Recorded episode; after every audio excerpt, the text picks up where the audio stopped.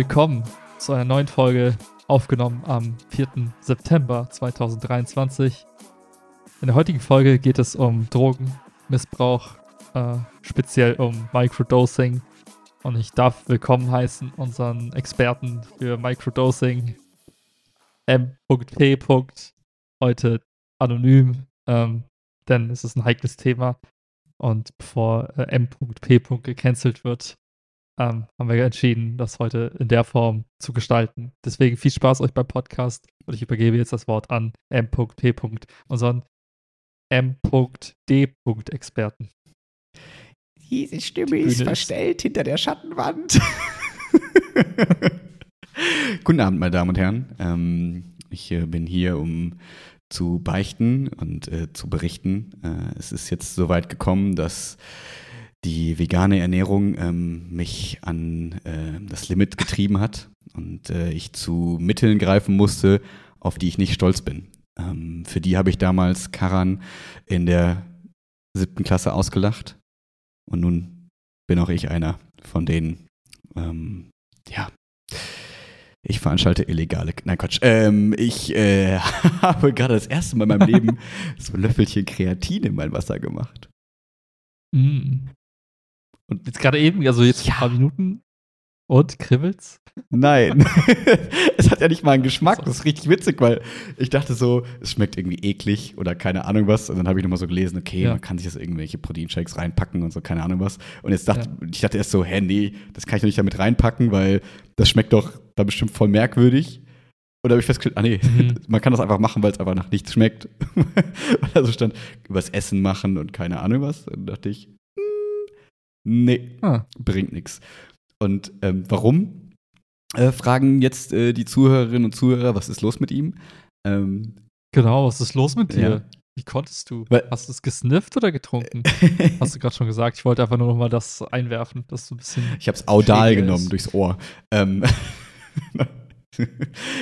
ähm, ich muss zugeben, witzigerweise, ähm, weil ich, das war kein Scherz eben so früher in der siebten, achten Klasse, fand ich, das Thema war immer so weird, wenn man so dachte, das machen diese Pumperaffen und das und man konnte gar nicht unterscheiden zwischen Kreatin und Steroiden. Für mich war das das gleiche, witzigerweise, als ich so in der siebten Klasse war und dachte immer so, Gott, oh Gott, oh Gott, was machen die Menschen mit ihrem Körper? Und jetzt, äh, 15 Jahre später, ungefähr vielleicht, ähm, mit vielen Studien und Podcasts zu Ernährung und Sport und so weiter, habe ich gedacht, Achso, und der ausschlaggebende Punkt war noch, für Chiara haben wir so ein bisschen Calciumkram quasi geholt für ihre Knochen. Ähm, dann dachte ich, ja. ach guck mal, da ist noch was. Klicken wir mal rein. Äh, ich gehe ja gerade viel klettern, irgendwie zwei, dreimal die Woche mit Leichtathletik und Volleyball und so. Und ähm, habe dann nochmal so gelesen, ne, gerade bei veganer Ernährung relativ äh, wenig Kreatin im Zweifel in der Nahrung und äh, auch so bei Menschen ja so ein bisschen, deswegen sagt man so, es ist irgendwie so halb essentielle Nahrungsergänzung, was auch immer. Ähm, das muss man immer dazu sagen. Es fühlt sich für mich immer so ein bisschen an, gerade bei uns, so ein bisschen wie, äh, als wir in Amerika waren und dann in der Küche von den Menschen diese ganzen Supplements standen und man so dachte, oh Gott, oh Gott, ist das diese, diese, ist das Brave New World quasi? Ähm, und äh, ich habe mir aber gedacht, ich probiere es einfach mal. Was ist, wenn, also was soll passieren quasi?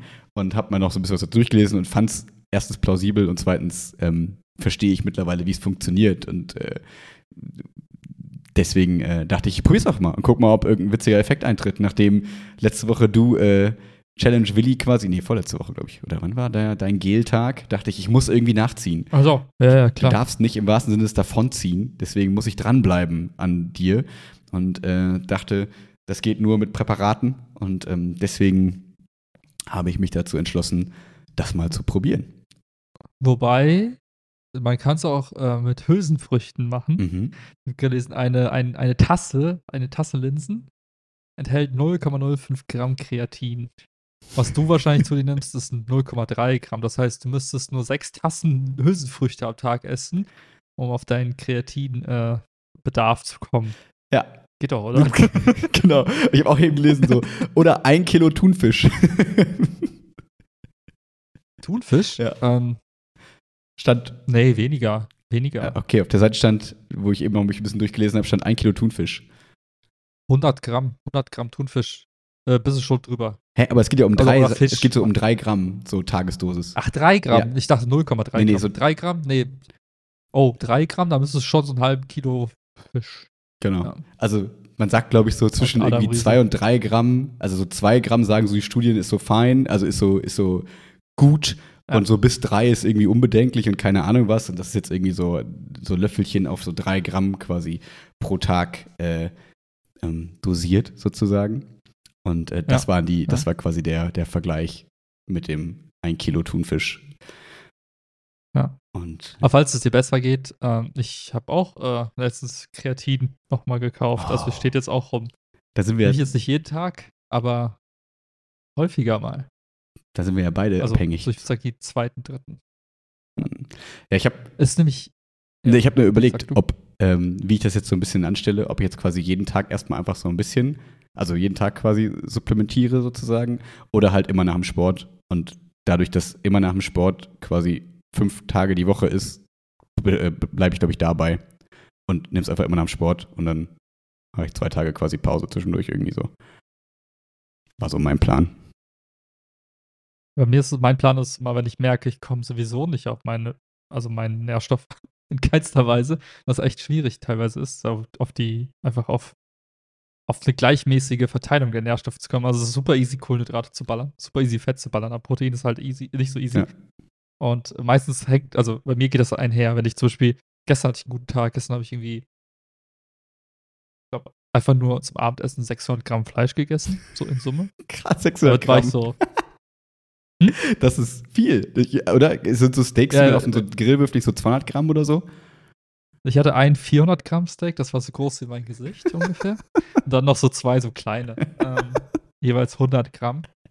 Und dann so nach so einem Tag, da war ich echt, da war ich halt gut ausgestattet, hatte genug Protein, brauche ich auch keinen Shake oder so trinken, Mhm. hatte auch wahrscheinlich erst genug Kreatin.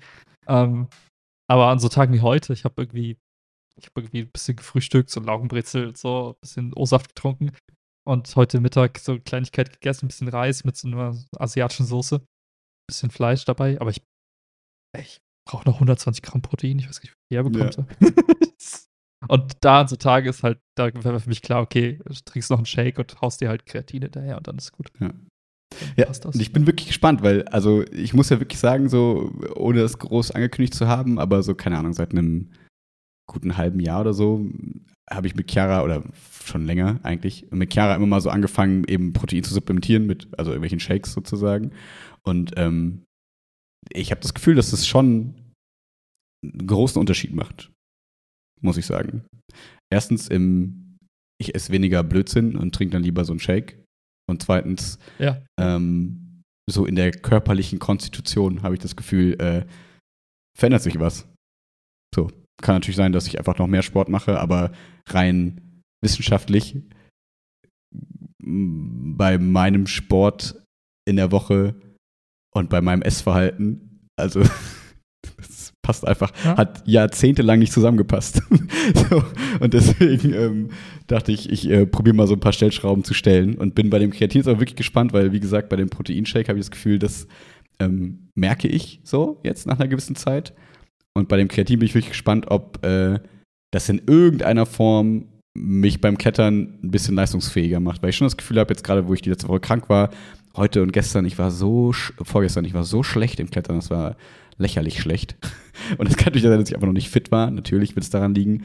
Aber gerade so dieses. Maximalkraftding beim Klettern könnte ich mir halt vorstellen, dass da vielleicht noch ein bisschen was rauszuholen ist. Ob ich das dann nachher darauf zurückführen kann oder ob das einfach daran liegt, dass ich einfach besser werde. Ja, who knows. Aber ähm, bin einfach mal gespannt, ob es irgendwas tut oder nicht oder wie auch immer. ja.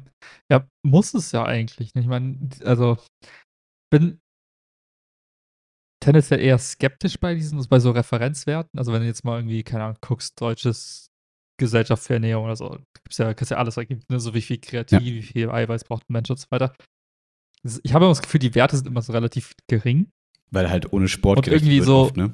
Also so oft so normalo. Ich, ja, ich ja, tatsächlich eher so nach dem Motto, okay, du bist halt so, so, so eine Couch-Potato, ne? Also du legst dich halt null und hast auch keine Ambitionen im Leben und dann brauchst halt deine kognitive Leistung von so 3% reicht, über, das- über den Tag zu kommen. So. Also ich habe das Gefühl, die, die reden so von, also die kalkulieren so für so Rentner oder so, Leute, die bettlägerig sind oder so. Aber es ist nur mein Gefühl. Nur kurz, aber Save the Rentner. Also meine Eltern bewegen sich wahrscheinlich 800 Prozent mehr als ich am Tag. Aber das nur zu, zu den Rentnern. bettlägerige Rentner. ähm, also deswegen bin ich da immer, äh, wie soll ich sagen, immer so ein Mhm. bisschen äh, skeptisch. Aber ich glaube, jetzt ohne jetzt zu lügen, wenn ich jetzt mal googeln würde, hier deutsche Empfehlung für Kreatin, Mhm. also was da kommen würde, also da, da wie soll ich sagen, es, das hei- es heißt ja nicht äh, nur Leistungssportler und irgendwie, weiß ich, äh, Menschen, die die ganzen Tag nichts anderes treiben als Sport, brauchen das, sondern es ist halt eher so, hey, so, keine Ahnung, sagen wir zwei, drei Gramm am Tag ist so, nimm, sollst du Ja. in dir drin haben, auf irgendeine Art und Weise. Und, ich, und oft, ich, oft ist ja so, dass man direkt irgendwie, gerade bei Proteinpulver oder Kreatin, sofort irgendwie die Assoziation hat, die du auch am Anfang beschrieben hast Mhm. mit, ja, die ganzen Pumper. Aber ich so, ne, Moment mal ganz kurz. Wenn, selbst wenn, wenn so, weiß nicht, wenn das so die Standardmenge ist für einen Menschen, der, wo tendenziell immer für bettlägerige Menschen gerechnet wird, äh, no offense, dann äh, hat das erstmal gar nichts damit zu tun, wie aktiv du da tatsächlich bist, sondern eher damit, so, was, ist, was braucht dein Körper, um eben zu funktionieren, um damit du eben vom Bett aufstehen kannst, auf Klo gehen kannst, in die Küche gehen kannst und dann wieder zurück ins Bett gehen kannst. Also mindestens dieses Dreieck der, der, äh, der Vernunft sollte irgendwie erfüllbar sein. Ich deswegen, Ja. ja Und- also deswegen, es muss irgendwie einen Effekt haben. Also es ist ja nicht so, geht ja nicht rein und raus, Hm. hoffentlich. So, Ja, nur so als ganz mini, ich, das weißt du, aber nur für unsere Hörerinnen und Hörer. Ähm, ich habe mir das eben nochmal durchgelesen, weil ich gerade Stoffwechsel auch unterrichte, witzigerweise in Bio, in meinem Grundkurs. Mhm. Und äh, da geht es ja so ein bisschen darum, ne, wie ATP generiert wird, so, ne, unser Energiestoff, also unsere Energiewährung im Körper. Und ähm, da gibt es mehrere Prozesse, aber der Prozess quasi so ein bisschen Zellatmung, wenn du dich erinnerst, mit Mitochondrien so damals, Kraftwerke der Zelle und so. Und ähm, es ist einfach sehr plausibel, wie Kreatin wirkt. Es ist einfach quasi, dass ATP ja immer wieder gebildet werden muss. Und es kann halt sein, dass einfach gerade kein ATP am Start ist, das ein Phosphat übertragen kann. So. Und diese Phosphatübertragung ist quasi die Energielieferung, wenn du so willst. Dabei wird Energie frei. Und wenn das gerade nicht vom- am Start ist und gerade nicht quasi liefern kann, sozusagen, dann springt einfach dieses Kreatin-Phosphat oder so irgendwie heißt es in der Richtung quasi ein. Das ist quasi einfach ein anderer Phosphatüberträger, der einfach ATP ergänzt. Und ähm, dass der vor allem in Maximalbelastung, also wenn quasi viel gerade viel gebraucht wird, gehen halt die ATP-Speicher im Zweifel leer, bis die wieder regeneriert werden können durch Ernährung, durch Stoffwechsel und so weiter und so fort. Ähm, und dann springt quasi dieser, dieses äh, Kreatin-Gedöns ein. Und das klingt für mich einfach so plausibel von dem, wie ich jetzt in den Vorgängen quasi drin bin, dass ich denke, ja, das muss irgendwie funktionieren, weil es mega, also total simpel eigentlich ist, wie der, wie der Mechanismus funktioniert sozusagen. Natürlich, wie immer bei solchen Sachen, so muss man dazu sagen, das Problem ist, also was heißt das Problem? das ist immer die Frage. Äh, wir würden es uns manchmal wünschen, aber ich glaube, das ist auch Fluch und Segen. Wir können es halt nicht zu 100% scannen. Wir wissen nicht, wie hoch, wie grob, wie voll sind unsere Kreatinspeicher, wie voll sind unsere ATP-Speicher. Brauchen wir das wirklich? Das können wir einfach noch nicht messen, dass ich sagen kann, ah, okay, jetzt ist ATP leer nach anderthalb Stunden Klettern. Die letzte halbe Stunde wird besser, weil ich Kreatin jetzt nehme oder so. Das können wir einfach noch nicht. Ähm, und die Frage ist, wenn wir es könnten, würden wir wahrscheinlich, also ich glaube, dann würden wir an Optimierung, würde ich wahrscheinlich zugrunde gehen oder wir beide. Ähm, aber äh, deswegen ist es ja so ein bisschen Trial and Error. Ich probiere es jetzt einfach mal. Es war jetzt nicht teuer. Und dann gucke ich mal, ob es mir irgendeinen Effekt bringt. Und wenn ja, ist cool. Wenn nicht, habe ich nichts verloren. Ja, ja. Überleg gerade. Ich glaube, ich weiß ja, habe ich hier schon mal von Blueprint erzählt? Hm, diesem, äh, Vielleicht? Diesem Typen, der so, so, ja. der genau das macht, was du gerade beschrieben hast. Ich, ich, ich, es gibt halt so, ich, ich würde halt, glaube ich, wenn ich, wenn ich äh, vegetarisch oder vegan machen würde, speziell, weil er es halt auch macht, also vegan komplett, dann würde ich, glaube ich, tatsächlich einfach mal in seinem, auf seiner Website ein bisschen rumschauen. Ähm, weil ich glaube, das ist so, wie soll ich sagen, das genau das, was niemand kann, was er aber tut, nämlich sich für zwei Millionen Euro im Jahr messen lassen an, an in sämtlichen, soll ich sagen, Hm. äh, sämtlichen Biomarkern, die man so finden kann. Ähm, und da ist halt auch äh, ganz gut dargestellt. Und das ist halt das Interessante, ne? Das ist halt, äh, wie soll ich sagen, ist eine Kombination aus bestimmten Nahrungsmitteln, auch viel Hülsenfrüchte zum Beispiel und so weiter.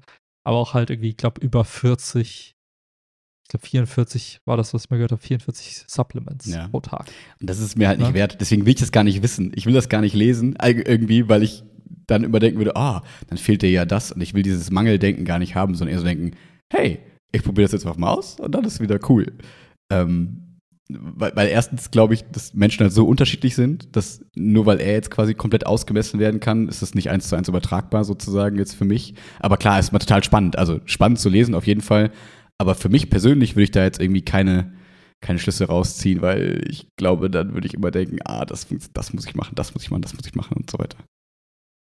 Ja, ich, ich muss sagen, ich habe da so einen, äh, so einen lustigen Moment letztens gehabt, äh, wo ich einfach, wo ich einfach gedacht habe, irgendwie sind wir Menschen auch irgendwie ein bisschen dämlich, also in gleicher Hinsicht. Ähm, zwar äh, hatte ich letztens ein längeres Gespräch, ähm, ich sag jetzt einfach mal von einer Bekannte von mir, war, äh, war jetzt auf Rea für drei Wochen und äh, kam zurück, ich habe so ein bisschen gefragt, wie, wie lief so, bla bla. Und ähm, war so von der Erzählung her ganz cool, war richtig cool, ist halt so eher, so, wenn man so will, als eine medizinische Einrichtung, also eine Mischung aus ähm, so F- Sportprogramm, verschiedenen, ich soll sagen, m- Gesprächstherapie, aber auch Ernährungsberatung war auch mit Bestandteil davon.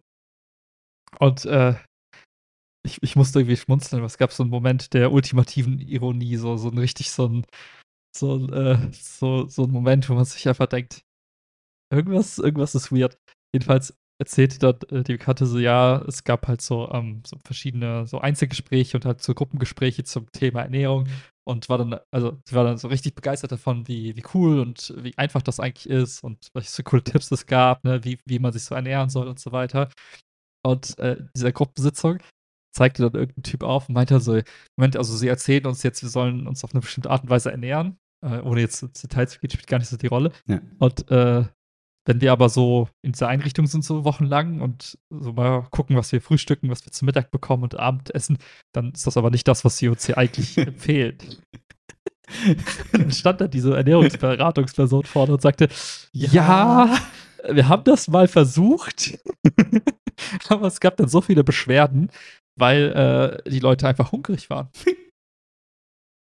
Und dann dachte ich mir halt so, weird. Also, du stellst dich da dahin und erzählst den Leuten, ja, das ist die Art und Weise, wie man sich Mhm. ernährt. Und wenn man das dann durchzieht, dann stellt man fest, dass die Leute hungern. Also, Ja. was stimmt da wohl nicht? Weil du kannst mir einiges erzählen, aber dass man äh, äh, Hunger leidet äh, bei einer bei einer ausgewogenen Ernährung, das ist, äh, sollte eigentlich nicht der Fall sein, oder?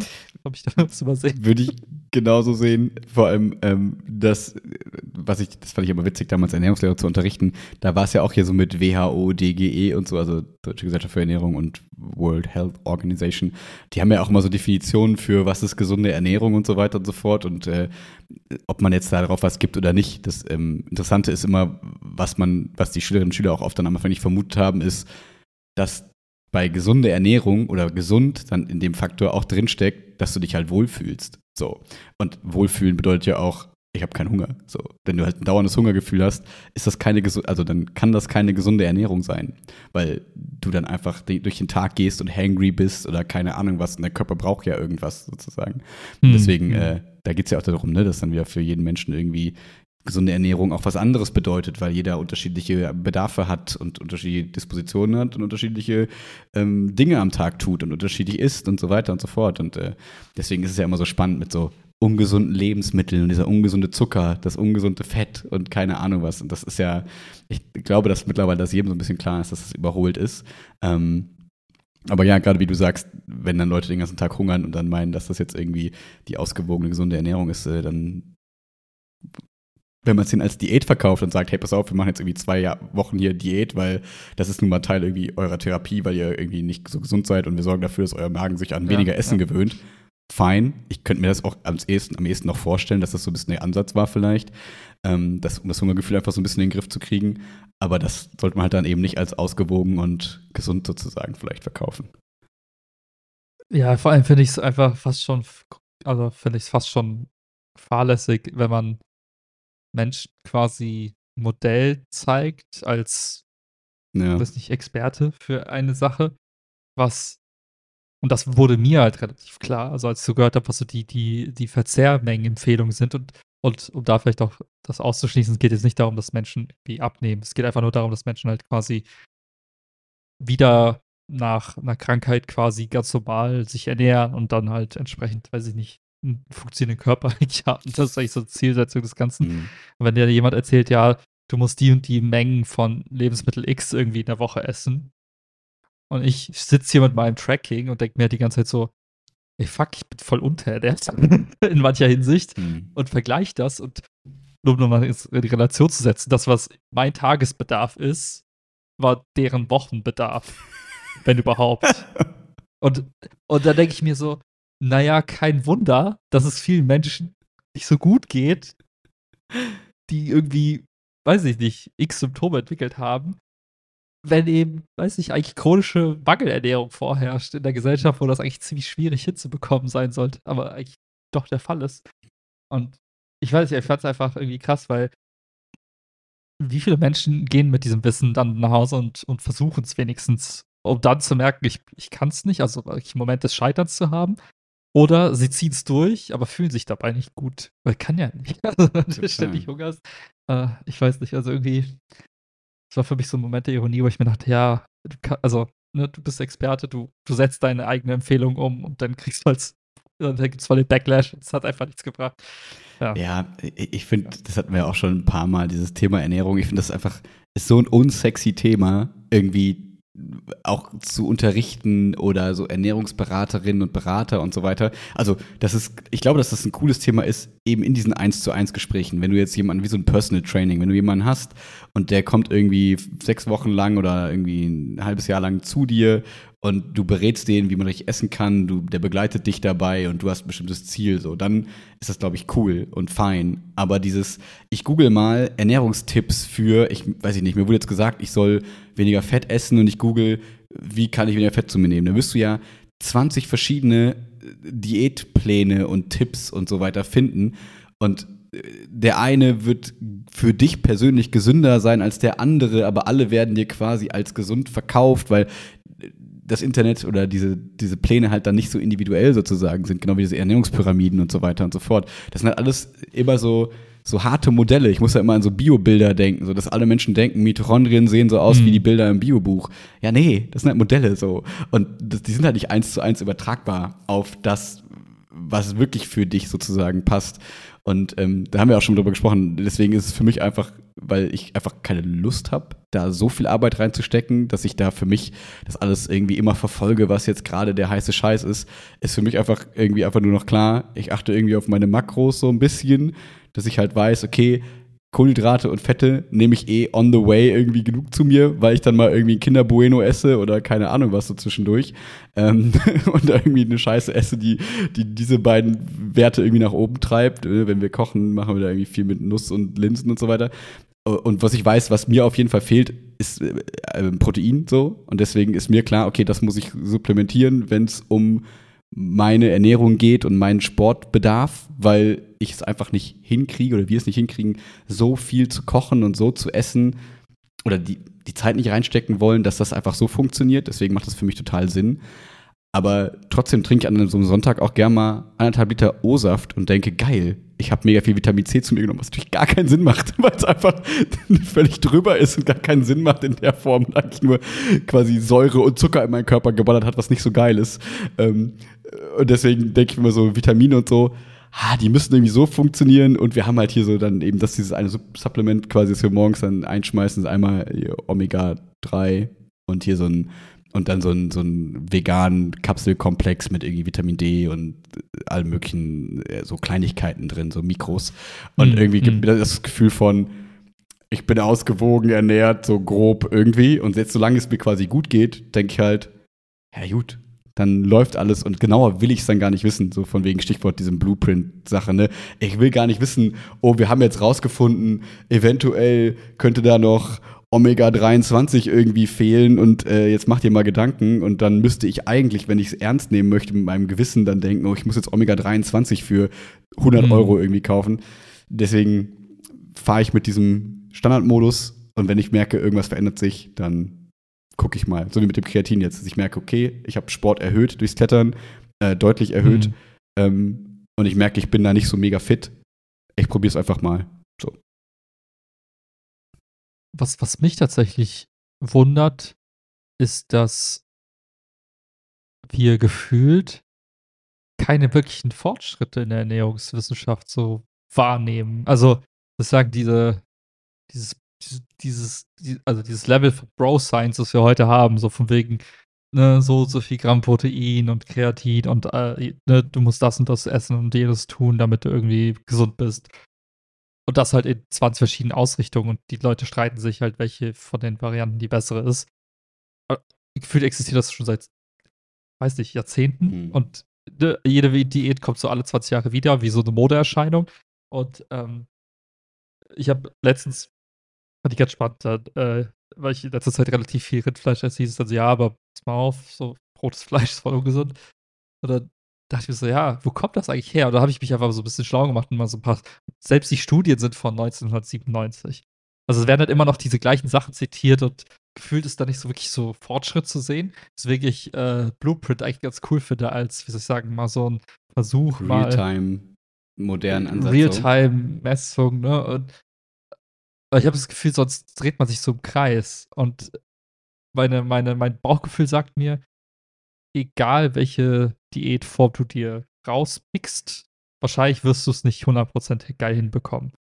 Muss auch vielleicht gar nicht sein, aber nicht selbst 80% irgendwie Abdeckung ist schon wahrscheinlich gar nicht so easy.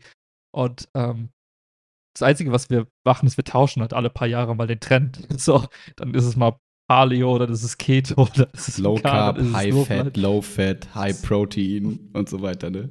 So, aber das ist so ein bisschen wie, äh, weiß nicht, die Modetrends, ne? Dann mhm. hast du mal irgendwie äh, de, de, den Modetrend, dann sind die Farben halt in und es wechselt so, aber gefühlt wechselt es halt immer im gleichen, soll ich sagen, im, im gleichen Spektrum. Mhm. Es kommt irgendwie nichts signifikant Neues dazu an Wissen oder so. Und was mich halt dazu halt irgendwie immer so ein bisschen enttäuscht ist, dass man halt gar nicht mehr so ich das Vertrauen haben kann in irgendwelche Studien zitiert werden. Nicht weil, wie soll ich sagen, nicht weil ähm, die Scam und die irgendwie eigene. Was Mensches, genau. Es gibt einfach zu viele Incentives in alle möglichen Richtungen beim Thema Ernährung. Ne? Ja, auf Makroebene hast du im Zweifel dieses Incentive, ja gut, wir wollen lieber alle zu 50% gesund haben, statt wenige zu 100 Prozent. Das ist immer so dieses, dieses Globalisierungsthema, so nach dem Motto, lieber der, der, der goldene Reis mit Vitamin A angereichert, obwohl es halt suboptimal oder besser als ohne Vitamin A im Reis. Und ähm, war doch das Beispiel aus dem Biounterricht damals. Äh, ist es Vitamin A oder D gewesen? Was, A? Ich bin mir nicht sicher, aber ich hatte irgendwie A im Hinterkopf. Kann aber sein. Aber Golden Rice ist genau das supplementierte Vitamin-Reis, ja. ja.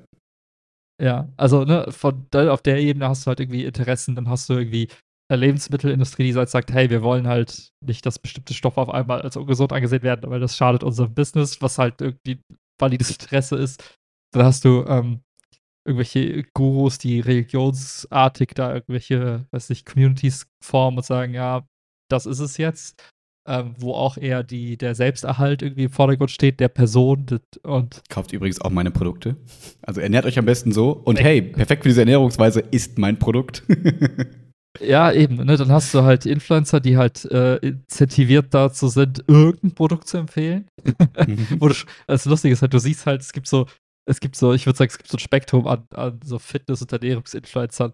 Und die, die am legitesten, sagt man das? Ja, am klar, legitesten sagt man auf jeden Fall. Ist ein geiles Wort. Die, die, die, die können auch nicht ohne, aber die sind da sehr, sehr selektiv. Ne? Da gibt es irgendwie so zwei, drei Brands, die irgendwie, wo du auch weißt, okay, das eine ist ein Elektrolyte, äh, Pulver. So, okay, so viel kann da nicht schief gehen. Ja. Aber du merkst halt, ganz ohne geht's auch nicht, weil sonst kommt die Kohle auch nicht mhm. rein. Und äh, selbst da kannst, musst halt aufpassen, so nach dem Motto, wie, wie groß ist der Need für, für Umsatz, Ko Kollaboration mhm. und so weiter.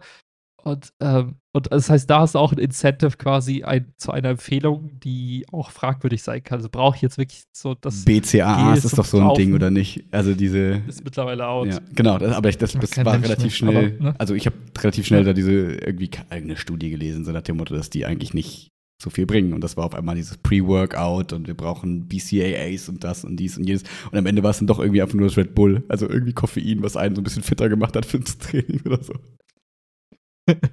ja, und das ist halt so mein Problem, ist, dass äh, mir fehlt so die, die Instanz, die so keinen signifikanten Bias hat. Mhm. Selbst, selbst, selbst in, in, in der Wissenschaft, also in der, an der Uni vielleicht, hast du halt diesen Publikationsbias. Klar. Dass du sagst, ja, ich muss halt irgendwie schnell publizieren.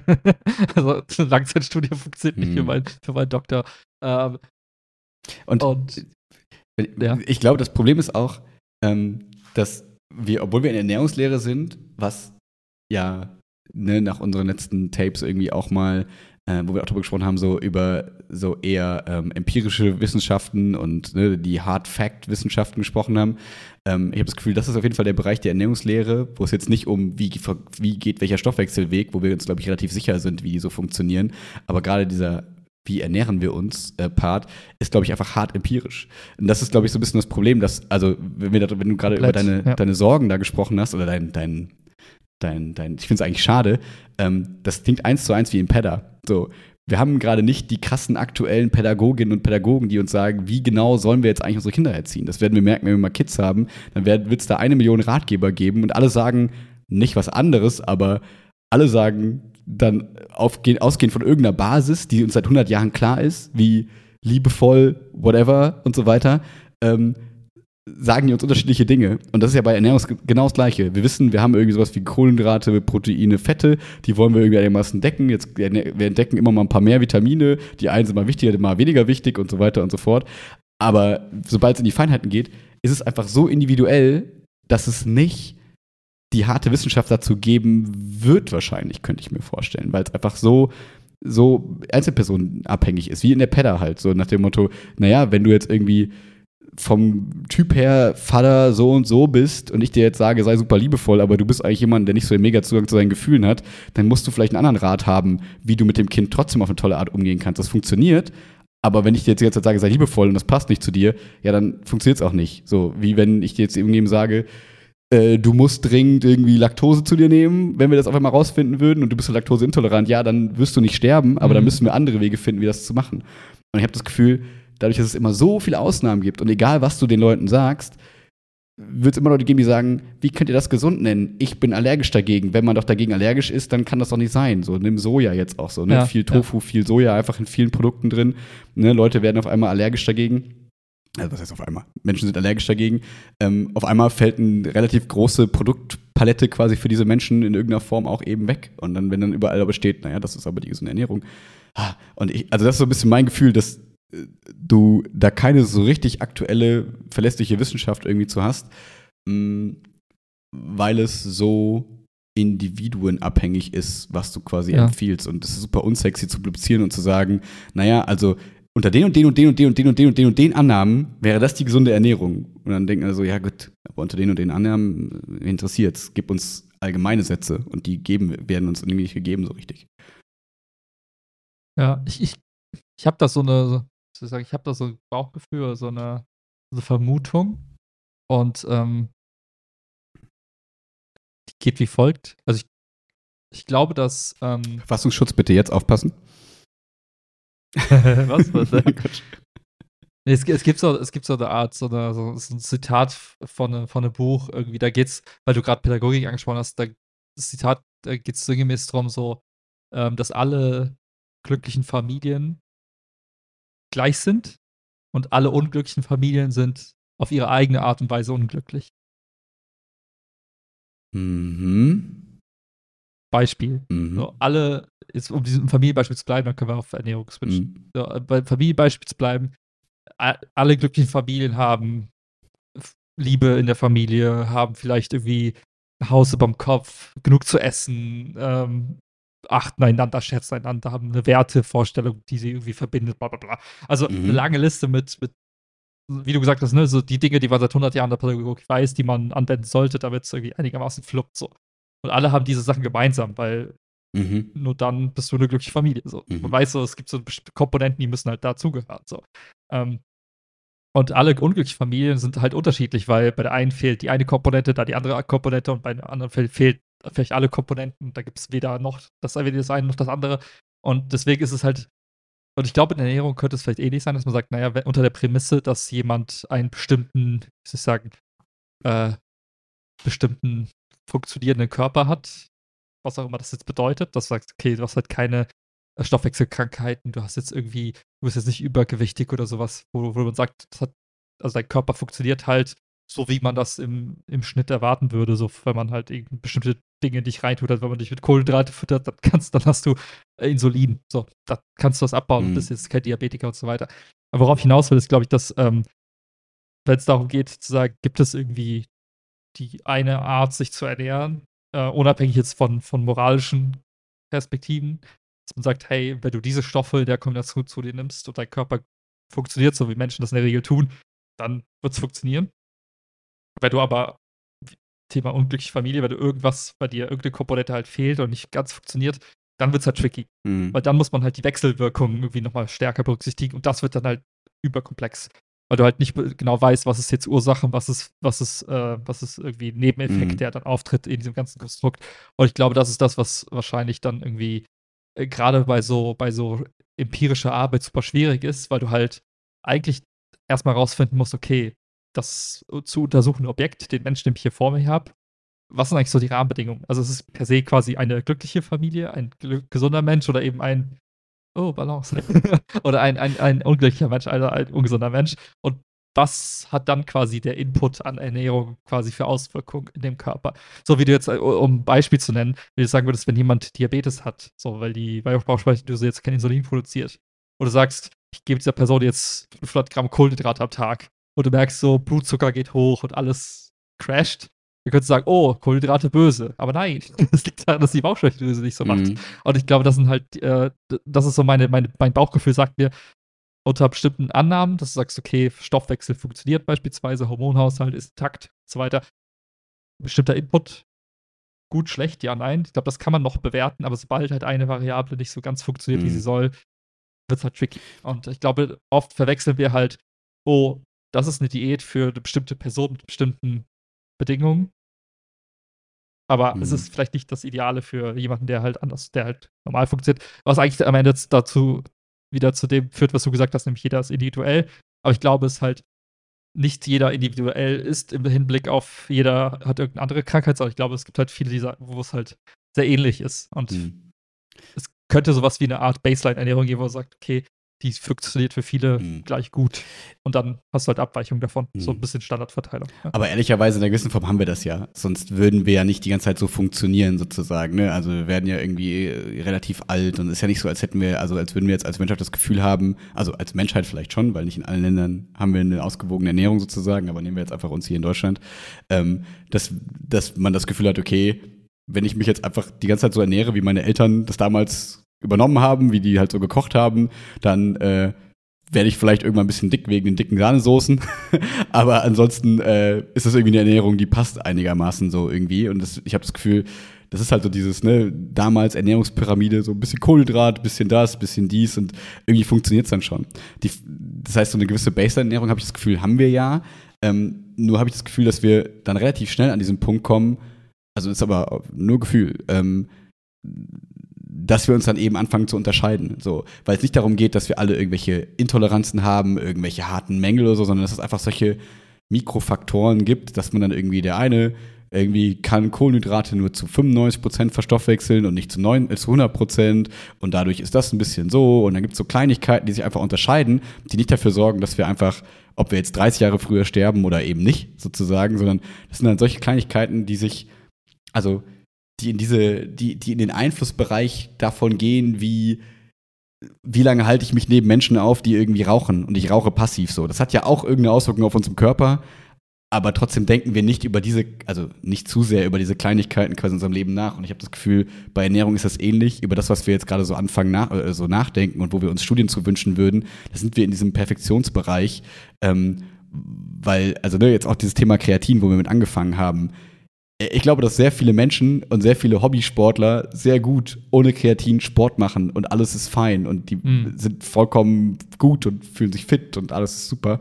Ähm, und es ist ja nur so ein so ein Luxusproblem ist das falsche Wort, aber so ein ich habe mal Bock, ein bisschen was rumzuspielen und ein bisschen rumzuprobieren im Prinzip. Aber wenn ich es nicht tun würde, wird sich mein Leben wahrscheinlich nicht wirklich verändern. Und ähm, das ist so ein bisschen das, wo ich dann immer das Gefühl habe, okay, die Baseline stimmt eigentlich und alles, was wir jetzt schon machen, da sind wir in diesem Bereich, wo eine Studie mir nicht so viel helfen würde. Außer, dass sie halt vielleicht dann sagt, okay, guck mal, dass du irgendwie auf zwei, drei Gramm Kreatin am Tag kommst. Und das haben wir ja. Nur jetzt halt spezieller, weil, ne, also warum nehmen wir genau diese Vitamine, die jetzt immer überall draufstehen und warum nicht noch irgendein anderes fancy Vitamin damit auf diese Liste? Naja, weil irgendwie müssen wir mal irgendwo aufhören. Also irgendwo muss eine Grenze sein, weil die Leute sonst einfach nur verwirrt sind und nicht mehr durch. Jetzt blicken die Leute schon nicht mehr darauf, was da hinten draufsteht, so ungefähr auf den Sachen. Ich würde sagen, tendenziell gebe ich dir recht, was diese Überoptimierungsgedanken angeht. Aber mein, mein Eindruck ist eher, dass, ähm, dass wir gesamtgesellschaftlich eher in so eine Richtung rücken, wo man sagt, die, die, die, die Verteilung von, also die Anzahl, also die Prozente der Menschen in bestimmten Altersgruppen mit bestimmten Stoffwechselkrankheiten, das Beispiel, oder anderen Krankheiten, in meiner Wahrnehmung nimmt das eher zu, als das gerade abnimmt. Und das ist halt, glaube ich, eher so was, wo ich sagen würde, wenn das, wenn das konstant wäre, als wenn jetzt zum Beispiel sagt, wir gucken uns die letzten 100 Jahre an und meinetwegen nimmt man da so irgendwie so Kriegszeiten raus, wo sagt, guck, was, was ist jetzt irgendwie nach dem Krieg bis heute war, also und man guckt sich bestimmt alles Gruppen an, sagt hier die, weiß nicht, von 40 bis 60-Jährigen, die 60 bis 80-Jährigen, wie ist denn da die Verteilung von bestimmten Krankheitstypen, ne? Sagen wir, sagen es von Diabetes bis hin zu weiß ich, Rheuma, keine Ahnung, irgendwelche Krankheitsbilder, die halt so, so typisch sind, ne? Und das halt nicht nur auf, auf körperliche Krankheit, sondern auch auf geistliche, also äh, mentale Krankheit. Geistliche? Nimmt. Geistliche. Wenn du von Gottes Weg also, abgekommen bist. So ein Side-Punch an die, an die katholische, was? nee, ähm, mentale Krankheitsbilder, weil man da guckt, okay, hat sich das, war das, also statisch, hat sich da nichts dran getan oder hat sich das irgendwie mhm. verändert in irgendeiner Form? ich weiß, ich habe jetzt leider kein, kein mhm. Zahlenparat oder irgendwas, aber mein, mein, Bauchgefühl sagt mir auch da, dass es eher Trend ist zu, hey, fast jeder Mensch, den ich irgendwie kenne, so aus meinem, ne, mein, meine, meine persönliche kleine Bubble hier, hat irgendein Thema so mit, mit der Zeit.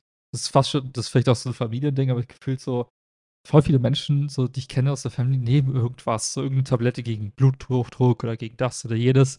Und irgendwie sagt, es gibt mir das kein, mindestens kein gutes Gefühl und mhm. macht mich so ein bisschen skeptisch bei der Aussage, naja, eigentlich geht es ja allen gut. Mhm. Ich habe ich hab das Gefühl, die, ähm, die Messlatte ist sehr niedrig, so nach dem Motto, was ist denn, was ist denn so das Mindeste, was wir erreichen können? Mhm. Ich würde behaupten, wir könnten irgendwie besser sein, hätten wir bessere Informationen darüber, welche, welche, also welche Stoffe über Zeit oder welche Dinge, die wir, oder Ernährungsgewohnheiten mhm. oder andere, andere Lifestyle-Faktoren, Schlaf, whatever. Ich glaube, dass wir da, wie soll ich sagen, gerade so an so ein bisschen an dem Minimum kratzen, so nach dem Motto, mhm. wir haben viele, die 80 plus werden, aber der Weg dorthin ist vielleicht nicht super geil mhm. und könnte deutlich besser sein für viele. Ähm, weniger Krankheiten, weniger chronische Krankheiten, weniger, mhm. weiß nicht, Pain auf dem Weg dorthin.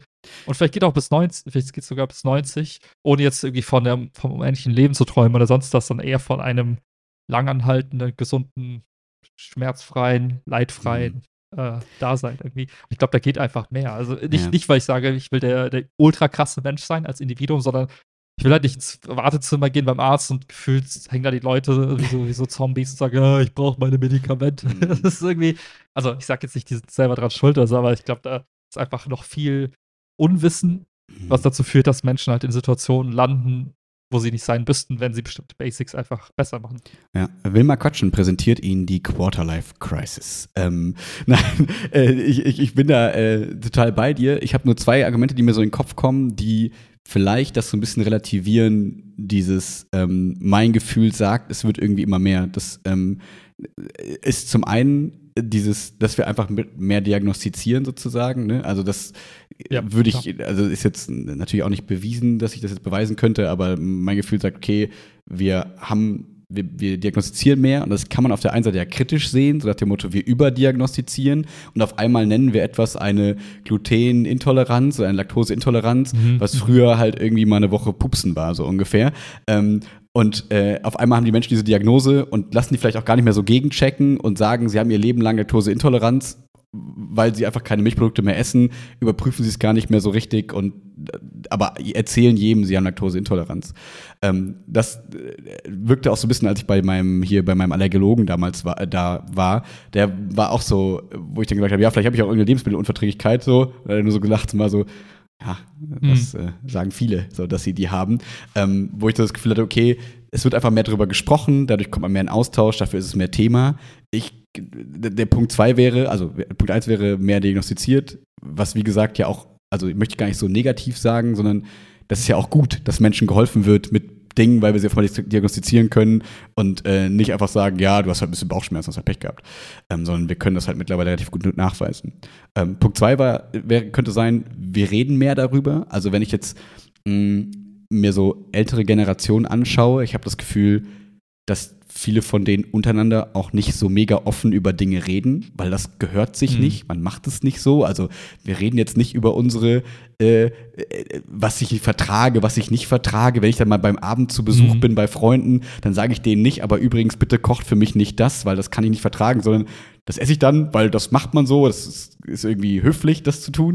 Und ich habe das Gefühl, so sind wir nicht mehr vielleicht. Also so werden wir nicht mehr so groß, sondern wir sind vielleicht sogar so eine gewisse Überoffenheit. Ne? Wem sage ich das? Wir beide sind hier im Podcast und irgendwie kann jeder unser Leben tracken, so gefühlt. Mhm. Ähm, aber auch Social Media sich anzuschauen, ne? Menschen reden da über, ne, haben wir schon drüber gesprochen, über ADHS, über Krankheitsbilder, über verschiedene Dinge und sind einfach sehr, sehr präsent. Dadurch ist das mehr im Austausch, mehr in den Köpfen, dadurch automatisch hast du bestimmt irgendeine Zahl dabei, dass es auch mehr Leute haben, auch die es nicht zwingend diagnostiziert haben.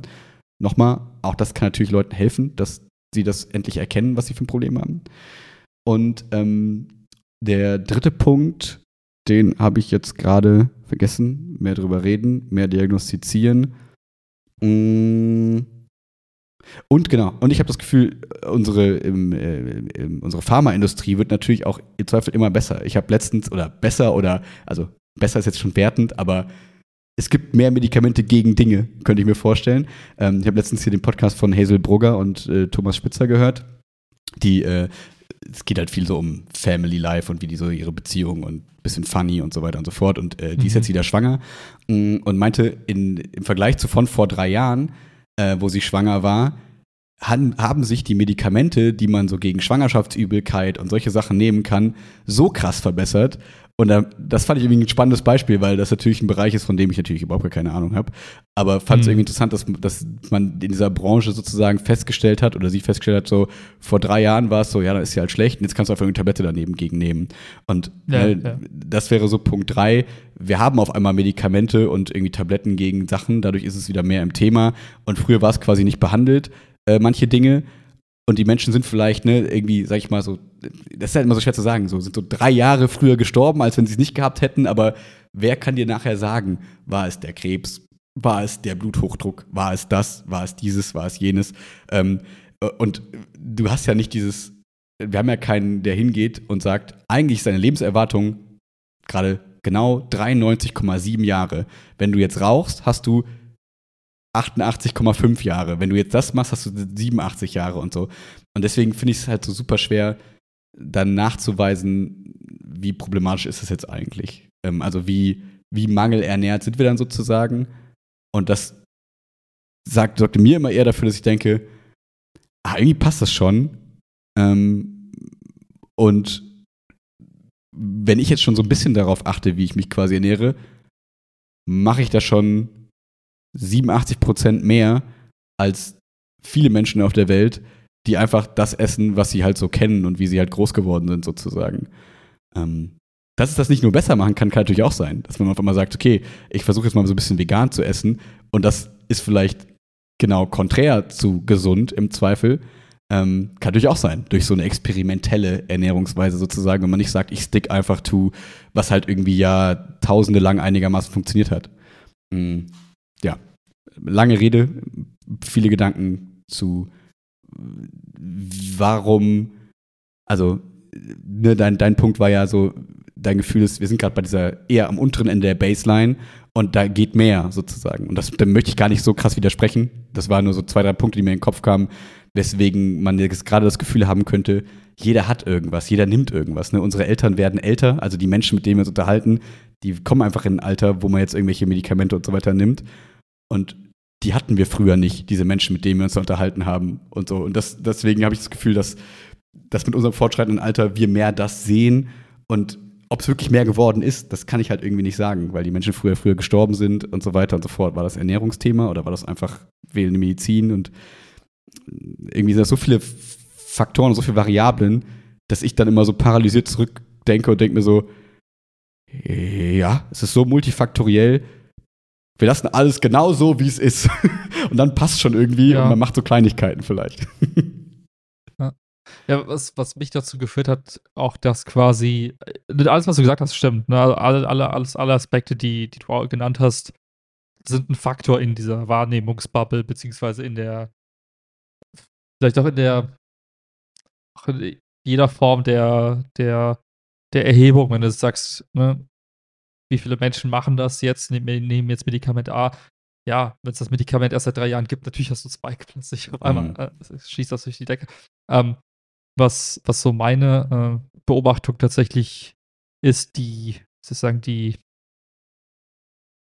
wo ich relativ sicher bin, dass das jetzt kein Humbug ist, ähm, oder kein, keine, keine Faktoren, die man, die man, äh, die tatsächlich so variabel sind, sind so ein paar sehr, sehr einfache Basics, die ich jetzt nach in meinem Leben jetzt für mich angesammelt habe, wo ich sage, das sind so Sachen, ich merke selbst sehr schnell, wenn die nicht stimmen, dann funktioniert das mit dem sechsmal die Woche Laufen gar nicht mehr. Dann, dann, dann merke ich, mein Körper nicht mehr so funktioniert, wie er sollte. Mhm. Oder merke ich halt, wie, wie ich äh, mich auch nicht gut fühle in dieser Hinsicht. Äh, und das sind so super, super simple Dinge. Ähm, Wie Wasser. einfach ausreichend, sch einfach ausreichend Schlaf, genau, Trinkwasser, bestimmtes Wasser, ähm, ist Mindestanzahl an Gramm Protein am Tag. So. Ähm, ich glaube, da habe ich bisher noch nie irgendwo ein Anzeichen für gesehen, dass es quasi, dass, dass das irgendwie fraglich ist, so nach dem Motto, ist 100 bis 200 120 Gramm Protein am Tag, damit dein Körper alles hat. Ähm, wie gesagt, das sind so Basics, ne? Das zum Beispiel als in, in dem ganzen Ernährungsbubble, jetzt gar nicht so, woher kommt das und was für ein Protein, sondern einfach nur das, schlaf genug und trink Wasser und, und äh, guck, dass du nicht so viel Stress hast und beweg dich halt am Tag relativ Mhm. ausreichend so, ne, mach 10.000 Schritte meinetwegen oder geh laufen, geh ins Fitnessstudio, geh klettern, whatever. Und das halt am besten vier, fünf Stunden die Woche mindestens, damit du irgendwie, dein, damit dein Herz pumpt. Wenn ich jetzt nur diese Dinge nehme und Herz einfach mal so, schön. ja, damit es halt, ne, und, und, und ich nehme jetzt mal so mein, meine Bubbles, die ich so zur Hand habe, ne, aus den letzten 20, also 15 Jahren Arbeit meinetwegen, ne, wo ich geguckt habe, so, ich war bei der Bank, habe da den Lifestyle der Menschen gesehen, habe äh, dann in den anderen Unternehmen, wo ich war, die den Lifestyle gesehen, sehe jetzt den Lifestyle, guck so ein bisschen meine Nachbarn an, gehe einkaufen, sehe Menschen. Ähm, Oh, du und- hast Nachbarn, nicht schlecht, ja. ja. Und was mein Gefühl so in diese Richtung drängt, ist, dass mein Eindruck ist, dass viele dieser Basics nicht so richtig sitzen, nicht so Mhm. richtig eingehalten werden. Mhm. Und einer der Hauptmerkmale, woran ich das festmache, ist jetzt einfach nur die, die Körperkomposition. Also ich glaube nicht, dass viele Menschen Das war Punkt diese 4. fünf, sechs Stunden. Sorry, nur ganz kurz, um Ja. reinzuwerfen. Ich glaube, es geht in die Richtung von dir. Dass ich mir, das genau, was wir ja für Studien auf jeden Fall haben, dass wir irgendwie, jeder vierte Deutsche ist doch irgendwie übergewichtig zum Beispiel auch, ne? Und die Frage Ja. ist, Ja. ne, also nicht zwingt, dass die Menschen sich schlecht oder zu wenig Nährstoff von irgendwas über äh, quasi nehmen und deswegen äh, hier Blutdrucksenker nehmen müssen, sondern eigentlich, weil sie zu viel von irgendwas essen, gerade quasi ihr Thema ist. Das war noch so mein Gedanke, sorry. Ja, also ich glaube auch, dass äh, tatsächlich, also jetzt, wenn es nur um das Thema Ernährung geht, ich glaube, da ist eher das Problem zu viel und die falsche Kombination. Mhm. Mhm. Nicht, also und dadurch aber entsteht ein Mangel. Es, es klingt so absurd, Mhm. aber du kannst halt viel von etwas essen, aber wenn es nicht das Richtige ist, dann hast du trotzdem Mangel. Mhm. Ähm, und ich glaube, das ist tatsächlich bei, beim Thema Ernährung das Problem. Und ähm, das Resultat kann ja dann, ist dann halt so, also ist dann, dass ich einfach so durch die Welt gehe und um mich herum schaue und mir denke, krass, voll viele Körperklause jetzt heute beim Hit. Weil die Leute in sich zusammen fallen, dick sind und jetzt no offense, aber du kannst mir nicht erzählen, dass dein Körper 100% perfekt intakt ist. So. Und das kann verschiedene Faktoren haben. Du kriegst keinen Schlaf, weil du gerade ein Baby bekommen hast. Ähm, als Mann.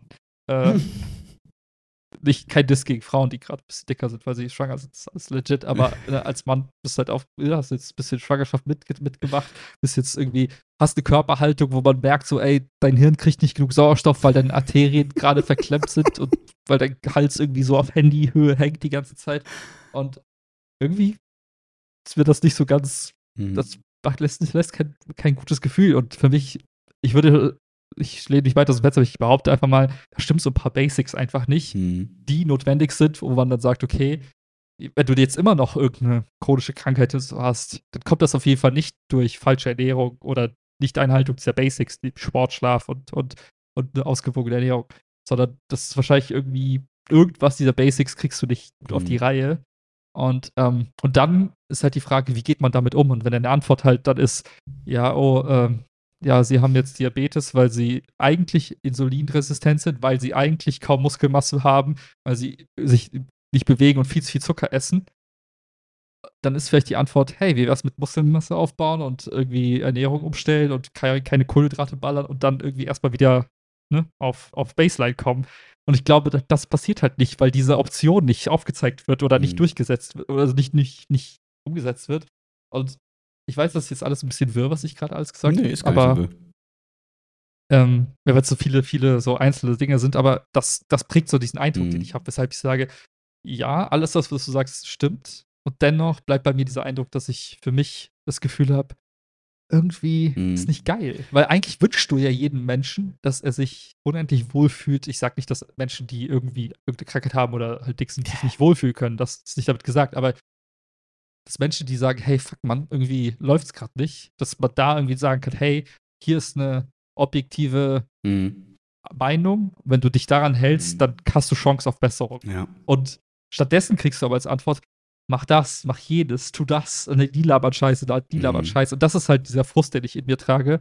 Weshalb ich sage, es wäre halt geil, wenn da irgendwie ein bisschen mehr kommen Mhm. würde aus dieser ganzen Forschungsrichtung, was nicht so hardcore biased ist, was kein Metaziel verfolgt, wo es nicht darum geht, irgendein Produkt zu kaufen von über den Code mit meinem Namen und einer Zahl hinten dran, sondern wo es einfach nur darum geht zu sagen, hey, wenn du ein Problem hast, das wäre eine Lösung, so wie, hey, du hast, du fühlst dich schlapp beim Sport, du isst keine sechs Gläser Linsen am Tag, also nimm Kreatin Mhm. in der Form zu dir und Mhm. das ist relativ safe. So, Ja. Genau. Ich habe nur das Gefühl, auch in den Punkten, die du gerade erzählt hast, ähm, dass, also um wieder zu diesem Mittelpunkt, den wir eben hatten, mit ähm, ich beobachte im Zweifel einen großen Mangel um mich rum. Ich habe eher das Gefühl, also bei Ernährung finde ich, würde ich dir da nicht, nicht widersprechen, aber ich habe auch das Gefühl, wir haben gerade Argumente dafür gefunden, sodass die Leute sich überernähren. Also klar hat das dann im Zweifel auch irgendeinen Mangel von irgendwas, aber die Leute kriegen ja in der Regel die Herzprobleme, weil sie eben zu viel Fett haben, sozusagen. Und nicht, weil es ihnen an Protein mangelt. So, ne? Man könnte sagen, klar, dadurch haben sie weniger Muskeln und so, aber ich vermute mal, dass der Faktor, sie essen zu viele Kohlenhydrate und fettige Sachen, weswegen sie Fett aufbauen, ähm, gefährlicher ist, als dass sie zu wenig Protein quasi essen.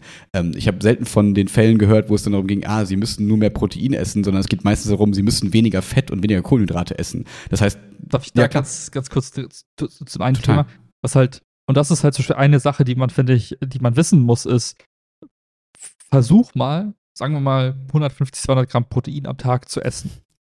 du bist satt. Und guck mal, wie viel Hunger Ja, du ja, danach klar. noch hast.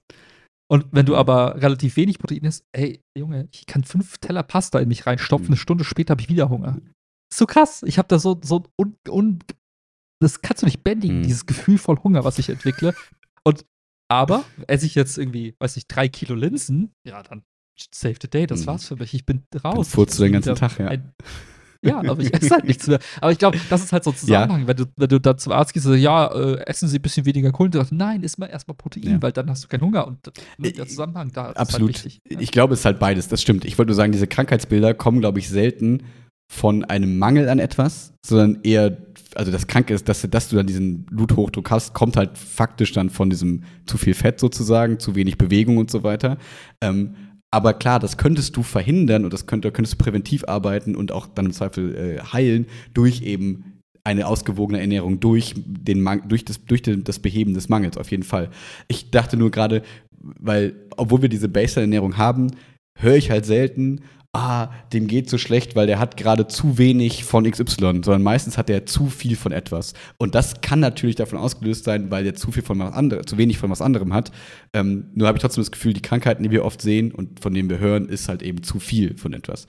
Ähm, darauf wollte ich nur hinaus. Aber wo ich dir noch viel mehr zustimmen würde, ist ähm, bei dem Punkt, dass es dann an diesen psychischen Faktoren oder so, dass es an denen eher mangelt. Also, dass die Menschen eben zu wenig schlafen, sich zu wenig bewegen und so weiter. Da habe ich das Gefühl, ist dieses zu wenig ein viel größerer Faktor, obwohl man natürlich da jetzt auch, wenn man gemeinsam wollte, könnte man sagen, weil sie zu viel arbeiten, weil sie zu viel Stress haben, ist die Frage, was, Ja, wie, ja. wie, wo setzt du an? Das, wie du gerade gesagt hast, Mhm, haben die Leute mhm. zu wenig Protein oder zu viel Fett oder haben sie zu wenig Schlaf oder zu viel Arbeit, zu wenig äh, Erholung oder zu viel Stress? Ist ja die Frage, wie du es quasi, von welcher Skala der du es quasi Ja, betrachtest. ja. Deswegen ist es vielleicht auch kein so cleverer Vergleich. Nur ähm, finde ich, wie du genau sagst, das ist eben die, diese Baseline, über die wir reden müssen. Wir müssen nicht über die Baseline reden von wie viel Vitamin D hast du jetzt irgendwie supplementiert. Fang erstmal an bei, wie viel schläfst du eigentlich? Wie glücklich bist du auf der Arbeit? Wenn du nach Hause kommst, kannst du entspannen oder bist du die ganze Zeit an irgendeinem Stresslevel? Weil die Stresshormone, die du im Körper hast, die zerstören dir alles. Da kannst du noch so gut essen. Ja, Wenn es dir ja. so scheiße geht, da sind wir wie bei dem eben, ne, wenn du die ganze Zeit hungerst, dann kannst du noch so das Gefühl haben, ah, ich esse aber die ganze Zeit gesunde Sachen. Das ist genau richtig, wie ich mich ernähre. Wenn es dir scheiße geht, dann ist das ein viel größerer Einfluss auf deine Gesundheit und auf alles andere, als jetzt der eine Mikronährstoff, der vielleicht nicht ganz äh, ausgewogen ist, wo man dann im Zweifel irgendwie eine Eisentablette nimmt, damit der Eisenmangel ausgeglichen und alles ist cool. Aber der Rest ist viel, viel, also würde ich sagen, viel ausschlaggebender über deine Gesundheit bis ins hohe Alter. Und das ist das, wo wir wieder bei dem Punkt sind. Da habe ich das Gefühl, das ist auf jeden Fall gestiegen, ähm, aus meinem Empfinden, diese, das Stressempfinden. Ob die Leute jetzt mehr Stress haben oder nicht, darüber möchte ich gar nicht urteilen. Ich kann nicht sagen, ob die Menschen, die damals äh, nach dem Krieg irgendwas aufgebaut haben, ob die mehr oder weniger Stress hatten, weil es aber nicht vergleichbar ist. Die hatten andere Aufgaben, aber wie ihr Empfinden des Mhm. Stresses war, kann ich nicht nachempfinden. Ob die wirklich jeden Tag Angst hatten zu überleben und deswegen das stressig oder ob die eigentlich einigermaßen zufrieden waren, weil sie eben nicht so verwöhnt waren von Konsumgütern und so weiter und die ganze Zeit das Gefühl haben, ich muss mehr und ich bin angetrieben durch Social Media und so weiter und so fort. Deswegen, ich finde, man tut da manchmal den Generationen, die jetzt gerade leben, so ein bisschen Unrecht, wenn man sagt so, guckt doch mal eure Oma und Opa, was die alles geleistet haben. Ja, auf jeden Fall. Und vielleicht haben die auch objektiv sozusagen mehr das Recht, gestresster gewesen, gewesen zu sein, aber vielleicht waren sie es einfach nicht, Ja. weil sie einfach trotzdem im Zweifel zufriedener waren, zufriedener mit weniger, zufriedener mit ihrer Rolle, so, ne, die haben sich keine Mhm. Gedanken darüber Mhm. gemacht, äh, kann auch die Frau arbeiten, muss der Mann das, das Gehalt des Mannes hat im Zweifel einigermaßen gereicht für die Familie. Jetzt musst du irgendwie dir als Frau überlegen, wann kriege ich mein Kind, wie kriege ich Arbeit und Beruf vereinbart und so weiter.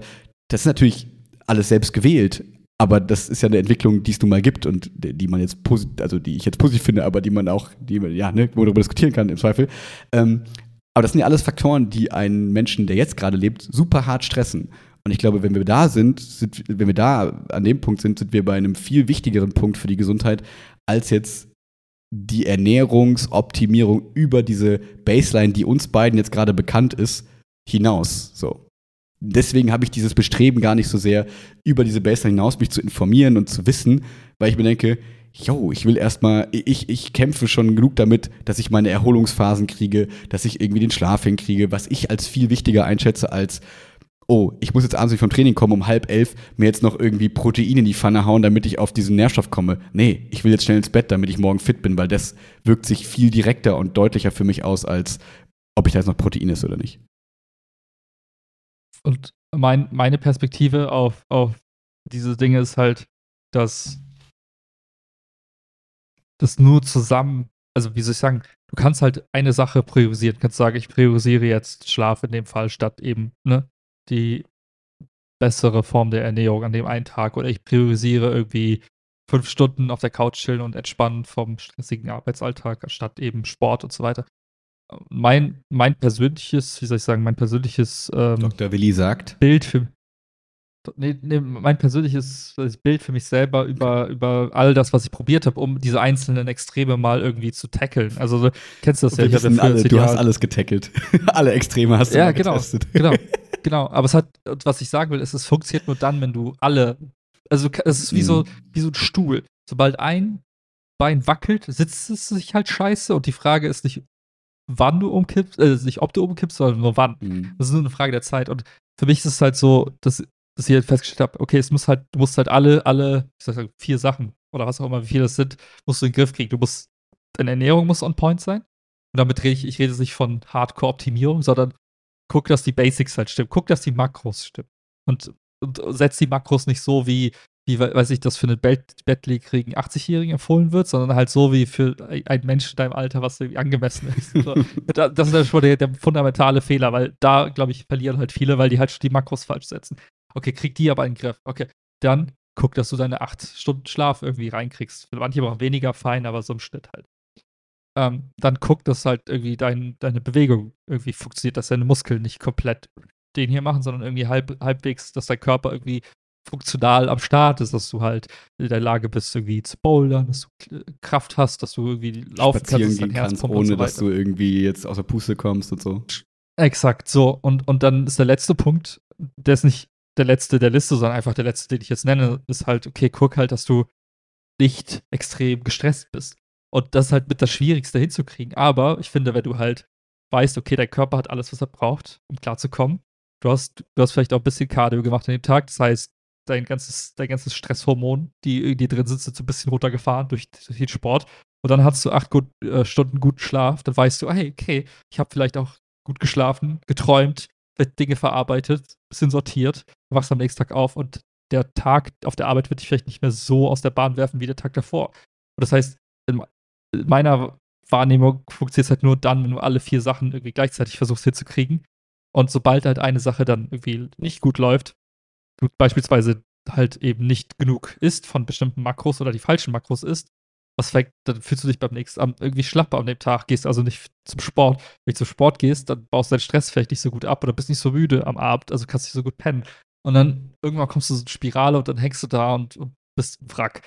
Und wie soll ich sagen, das führt mich wieder zurück zu meiner Anfangsthese, wenn ich um mich herum gucke, dann mhm. ich, sehe ich weniger die Leute, die sagen, hey, ich habe alle, alle vier Bausteine voll gut im Griff und ich kriege das voll gut gemanagt. Mhm. Und ich sage nicht, dass es einfach ist, aber ich glaube, das ist nur dann halt gut. Und oft der einzige Baustein, wo ich sage, das ist den Leuten vielleicht gar nicht so sehr bewusst. Also ich glaube, den meisten ist klar, wenn du sagst, hier, du sollst Sport machen, sagt, sagt mhm. keiner, nee. Äh, wenn die meisten Leute sagen, ja, du sollst ausreichend schlafen, sag ich, ja, klar. Mhm. ich weiß, was du meinst, kriegst du, ich finde mein Playstation geil, mhm. aber äh, ich stimme dir zu, ja, du sollst dich vielleicht nicht so stressen und so weiter, was halt echt schwierig zu managen ist. Aber die meisten sagen, ja, stressfreies Leben ist geil. Und aber die meisten Leute fragen so, hey, wie soll ich mich ernähren? Dann steht da ein Ernährungsexperte von einer Gruppe von Leuten, auf, die in Reha sind und sagt, ja, ist halt einmal die Woche irgendwie ein paar Proteine und dann ist gut. Und ich denke mir so, nein, das ist nicht gut. Die Leute werden, das, das bringt mhm. die zum Fall, weißt du? Mhm. Und daher meine Kritik mhm. ist, da, da sollte es einfach eine mhm. andere, objektivere, nicht gebiaste, nicht durch Klima oder Moral oder mhm. Was weiß ich beeinflusste oder durch falsche Studien beeinflusste mhm. objektive Wahrheit geben, wo man sagt, hey, das sind deine Mac Macros, müssen wir gar nicht drüber streiten. Aber die haben wir doch eigentlich. Das gibt's irgendwie nicht. Aber die haben. Ja, aber wie kann das sein, dass Leute, die ja. Ernährungsberatung machen, dir trotzdem so einen Schmur empfehlen? Ich, also ich glaube, das liegt halt daran, weil das halt diese Spezialfälle sozusagen sind. Aber wenn du jetzt einfach nur googelst, irgendwie einigermaßen halb seriöse Seite mit, äh, ne, was ist so die gesunde, ausgewogene Ernährung, dann kommst du wahrscheinlich auf deine ja. für Männer, keine Ahnung, 2,5 1000 Kalorien oder so für Frauen zwei oder wie auch immer. Und dann hast du dann noch so einen Schieberegler, wie viel Aktivitätskalorien hast du so am Tag, dann kannst du noch ein bisschen verändern. Und sagen die so, pass auf. Und die Zusammensetzung sollte so sein, 40% Protein, keine Ahnung, 20% Fett, 40% Kohlenhydrate, keine Ahnung und Gemüse oder so, keine Ahnung, also jetzt einfach nur so aus dem Kopf, aber naja. so diese Baseline-Empfehlung für den normalen Menschen kriegst du eigentlich einigermaßen verlässlich, würde ich sagen, wenn du dich so ein bisschen da reinfuchst. Wenn du jetzt nicht einfach Ernährungspyramide Bild 1 nimmst, sondern so vielleicht so ein bisschen auf diese Seiten gehst, die sich auch eben mit Sport auseinandersetzen. Jetzt ist aber nur die Frage, also das würde ich erstmal so, würde ich so sagen, mhm. dass das so mhm. ein, einigermaßen funktioniert. Klar, wenn es dann in die Mikros geht und so weiter und so fort, ja, dann, nee, also das, also gibt es halt selten irgendwie, finde ich, gut aufbereitet sozusagen für jeden. Mhm. Ne, wenn wir schon über den, es gibt sowas wie Nutri-Score, wo Leute, wo wir jetzt versuchen irgendwie mit so komischen farbigen Dingern den Menschen das einfacher zu machen, sich irgendwie gut zu ernähren und stellen fest, ach nee, es funktioniert irgendwie auch nicht, weil der Nutri-Score einfach irgendwie Bullshit ist. Aber ähm, ich glaube, dass es einfach, also ähm, genau, zu dem, was du eben noch gesagt hast, zu den vier Beinen und so weiter, ähm, ich, ich glaube, dass alle vier theoretisch irgendwie auch machbar sind so und bei der Ernährung zumindest auf diesem Level, was ich jetzt gerade kurz gesagt habe, ist das auch ja nein mäßig in Ordnung, weil Schlafen so genug Schlaf ja nein äh, Ernährung ist ja nein schwieriger, weil es ein bisschen komplexer ist, aber auf diesem Basislevel würde ich sagen ja nein funktioniert.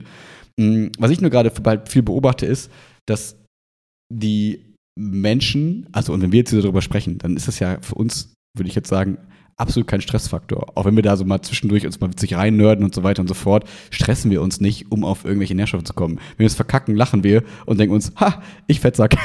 oder keine Ahnung was, und dann ist alles gut. So, ne? Oder ich Lappen oder weiß ich nicht was. Aber es ist nicht so, dass ich jeden Tag mir denke, ah, du bist nicht genug, du schaffst es nicht, du bist bestimmt schwach, weil du das nicht gegessen hast und so weiter. Aber was ich gerade beobachte, auch gerade in so Beratung und so, dass wir gerade eher an dem Level sind, wo die Menschen den Punkt der Ernährung einigermaßen gerafft haben, auch nicht besonders gut vielleicht, weil sie dann eben zu wenig essen sozusagen, aber was ich eher glaube, ist, dass die Menschen sich zu viel stressen. So, dass dieser Stressbaustein eigentlich äh, außerhalb der Konkurrenz so ein bisschen läuft, weil diese Ja, drei ja. Punkte, die, also die anderen drei Punkte dieses Stuhls, wenn du die verfolgst, neigen, glaube ich, viele Menschen dazu, davon gestresst zu sein. Dass die halt sagen, ah, scheiße, ich komme wieder nicht früh genug ins Bett. Ah, ich habe es wieder nicht zum Sport geschafft. Und das heißt, oder ich habe wieder den Meckes-Sünde begangen. Und das sorgt für Stress. Und die ganze Zeit sind sie eigentlich gestresst, weil sie an ihren eigenen Zielen oder den eigenen Baseline sozusagen versagen. Und das ist, finde ich, eine ne, ne große Gefahr in diesem, in diesem Stuhl, weswegen ich äh, noch die, diesen Stressfaktor viel, viel wichtiger einordnen würde und sagen würde, eigentlich musst du erstmal so ein bisschen in dir ruhen und dann kannst du dich um diese anderen Themen kümmern, aus dieser Ruhe heraus. Weil wenn du jetzt rangehst und sagst, oh, guck mal, Willi und Max haben gesagt, ich soll irgendwie einigermaßen fein essen, ich soll einigermaßen gut schlafen und ich soll ein bisschen Sport machen und so weiter. Und dann werden manche schon denken, Sport? Wie soll ich denn jetzt Sport hinkriegen? Oh Gott, ich muss jetzt irgendwie Sport in meinen Tag kriegen und ich bin davon gestresst und keine Ahnung was. Ja, und so. ja. Und das, das ist, glaube ich, das Problem, was gerade sehr, sehr groß ist, dass Menschen entweder nicht sehen, dass es eigentlich relativ einfach umsetzbar ist, also weil jeder kann irgendwie ein, zwei Stunden Sport in die Woche irgendwie einbauen, ohne Probleme sozusagen. Ähm, ne, jetzt auch da Sonderfälle ausgegangen, wenn du natürlich jetzt gerade irgendwie ein Kind gekriegt hast und so, dann ist es halt eben auch mal gerade nicht so wichtig sozusagen. Ne? Aber selbst da tut's dir ja vielleicht gut äh, nach einer kurzen Zeit so, ne? Aber es gibt immer irgendwie Sonderfälle, aber es gibt eigentlich keine Ausreden, um diese Punkte irgendwie hinzukriegen, aber die Leute finden halt trotzdem Ausreden und das stresst sie halt und dadurch ist dann wieder dieses ich versuche jetzt vernünftig zu essen, mit Stress verbunden, dadurch funktioniert es nicht, weil es dir keinen Bock macht, weil du irgendwie davon gestresst bist und so. Und das finde ich so schwierig, wie man das Leuten dann eben beibringt, erklären soll, wie sie Ja, das selber ja. übernehmen sollen, nach dem Motto, krieg mal deine Baseline hin, aber stress dich Ja. dabei nicht. Ich, ich, das Interessante ist, ich würde auch sagen, dass die meisten sich zu viel stressen und am Ende dran scheitern, weil es einfach zu, too much ist. Hm.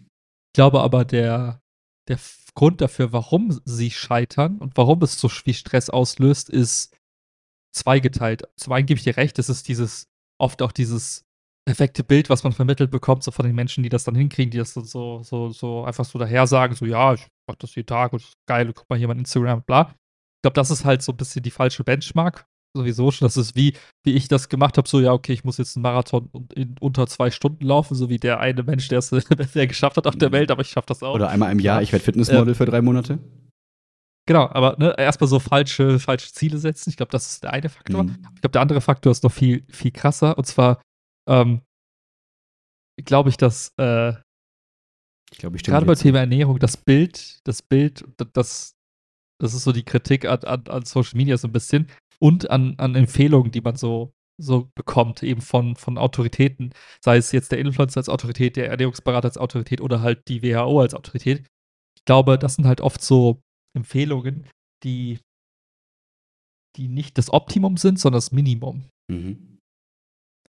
Und meine Vermutung wäre es, wenn jemand halt hingeht und sagt, hey, ich will das jetzt, ich will jetzt mein Leben in den Griff kriegen. Ich will diese vier Bausteine richtig gut etablieren. Und ich glaube, wenn du gerade beim Thema Ernährung, wenn du da halt, ich sehe so, so ein bisschen exemplarisch und ins Extreme gezogene, äh, typische Influencer-Ernährung. Morgens erstmal ein bisschen Granola-Müsli mit ein bisschen Goji-Beeren. So. Mhm. Dann mittags ein Salat mit einem so ein bisschen Sch- so Mini-Streifen, äh, weiß ich hier, wer heißt das hier? Lachs. Mhm. Genau, und abends dann nochmal so ein bisschen Reis mit, mit Wurst. Mhm. So, das ist mein Nutrition of the Day. Und ich denke mir so, okay, cool. Jetzt lass mal Makros rechnen. Und dann, und dann hast du so absurde Konstellationen. Von irgendwie ist das, was ich halt 87 immer wieder Kalorien oder so, meinst du jetzt auch im Zweifel, ne? Ja, so, so, weiß ich, Frau 60 Kilo äh, isst 1200 Kalorien Ja. am Tag. Ja. Und ich denke mir so, okay, no shit, Sherlock, wirst du dein Training verkacken. Klar. Und, und dann denke ich mir so, okay, dann ist diese Person aber so, ey, warte mal, aber dieses krasse Fitnessmodel Mhm. oder mein Ernährungsberater hat mir gesagt, das ist genug für mich, weil der Ernährungsberater vergessen hat zu berücksichtigen, dass du viel, vielleicht irgendwie einfach einen hohe, hohen Grundverbrauch hast oder dich mehr bewegst, Mhm. whatever. Oder Fitnessmodel wiegt einfach nur die Hälfte von dir, aber das hast du vergessen einzukalkulieren. Mhm. Und ich glaube, das ist so der, der größte Fehler, der passiert, dass man halt bei diesen Basic-Makros da einfach komplett off ist Hm. dann keine sportliche Leistung bringen kann, weil man nicht regeneriert, weil man einmal Workout macht, am nächsten Tag fühlt man sich tot oder am dritten Tag immer noch, weil man einfach nicht regeneriert. Deswegen noch so Pre-Workout. Ja. Ja, Mhm. dann- genau, dann ballert man sich 800 Milligramm Pro äh, Koffein vorm Workout und dann knockt man out. Ja. So. Und dann schläft man nicht die ganze Nacht. Und ich glaube halt, dass halt so viel ähm, Und dann, wenn du ganz kurz, und dann postet die Wissen. Influencerin einen Ja. Monat später, ach übrigens, ich habe euch immer nur angelogen, eigentlich habe ich die ganze Zeit noch andere Sachen gegessen, aber ich habe es halt nicht gepostet. So, und ich glaube halt, das ist das, wo ich sage, dieser ganze, dieser ganze Quatsch, Hm. der halt einfach ein verzerrtes Bild vermittelt.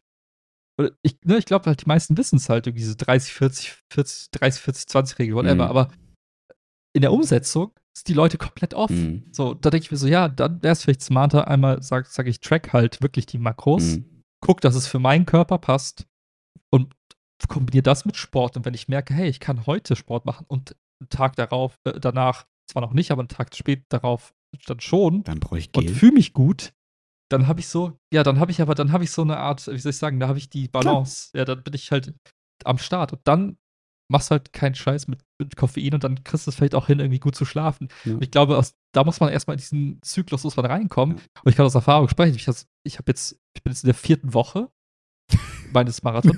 ja. Aber ich habe es jetzt geschafft, dass ich sagen kann, ich kann an, ich habe diesen Samstag bin ich 18 Kilometer gelaufen und heute bin ich wieder 5 Kilometer gelaufen. Und es hat das erste Ah, Mal nice, funktioniert. cool. Aber die letzten drei Wochen hat es nicht funktioniert, weil irgendwas von diesen Dingen, die ich gerade genannt habe, nicht gepasst hat. Oder Trainingseffekt. Ernährung war nicht on ehrlicherweise, oder? point. Äh, Vielleicht auch, aber ich glaube, es war, überraschend, dass es war heute deutlich besser Okay. und meine Uhr hat das auch gesagt. Die hat auch gesagt, du bist jetzt wieder ready für Training.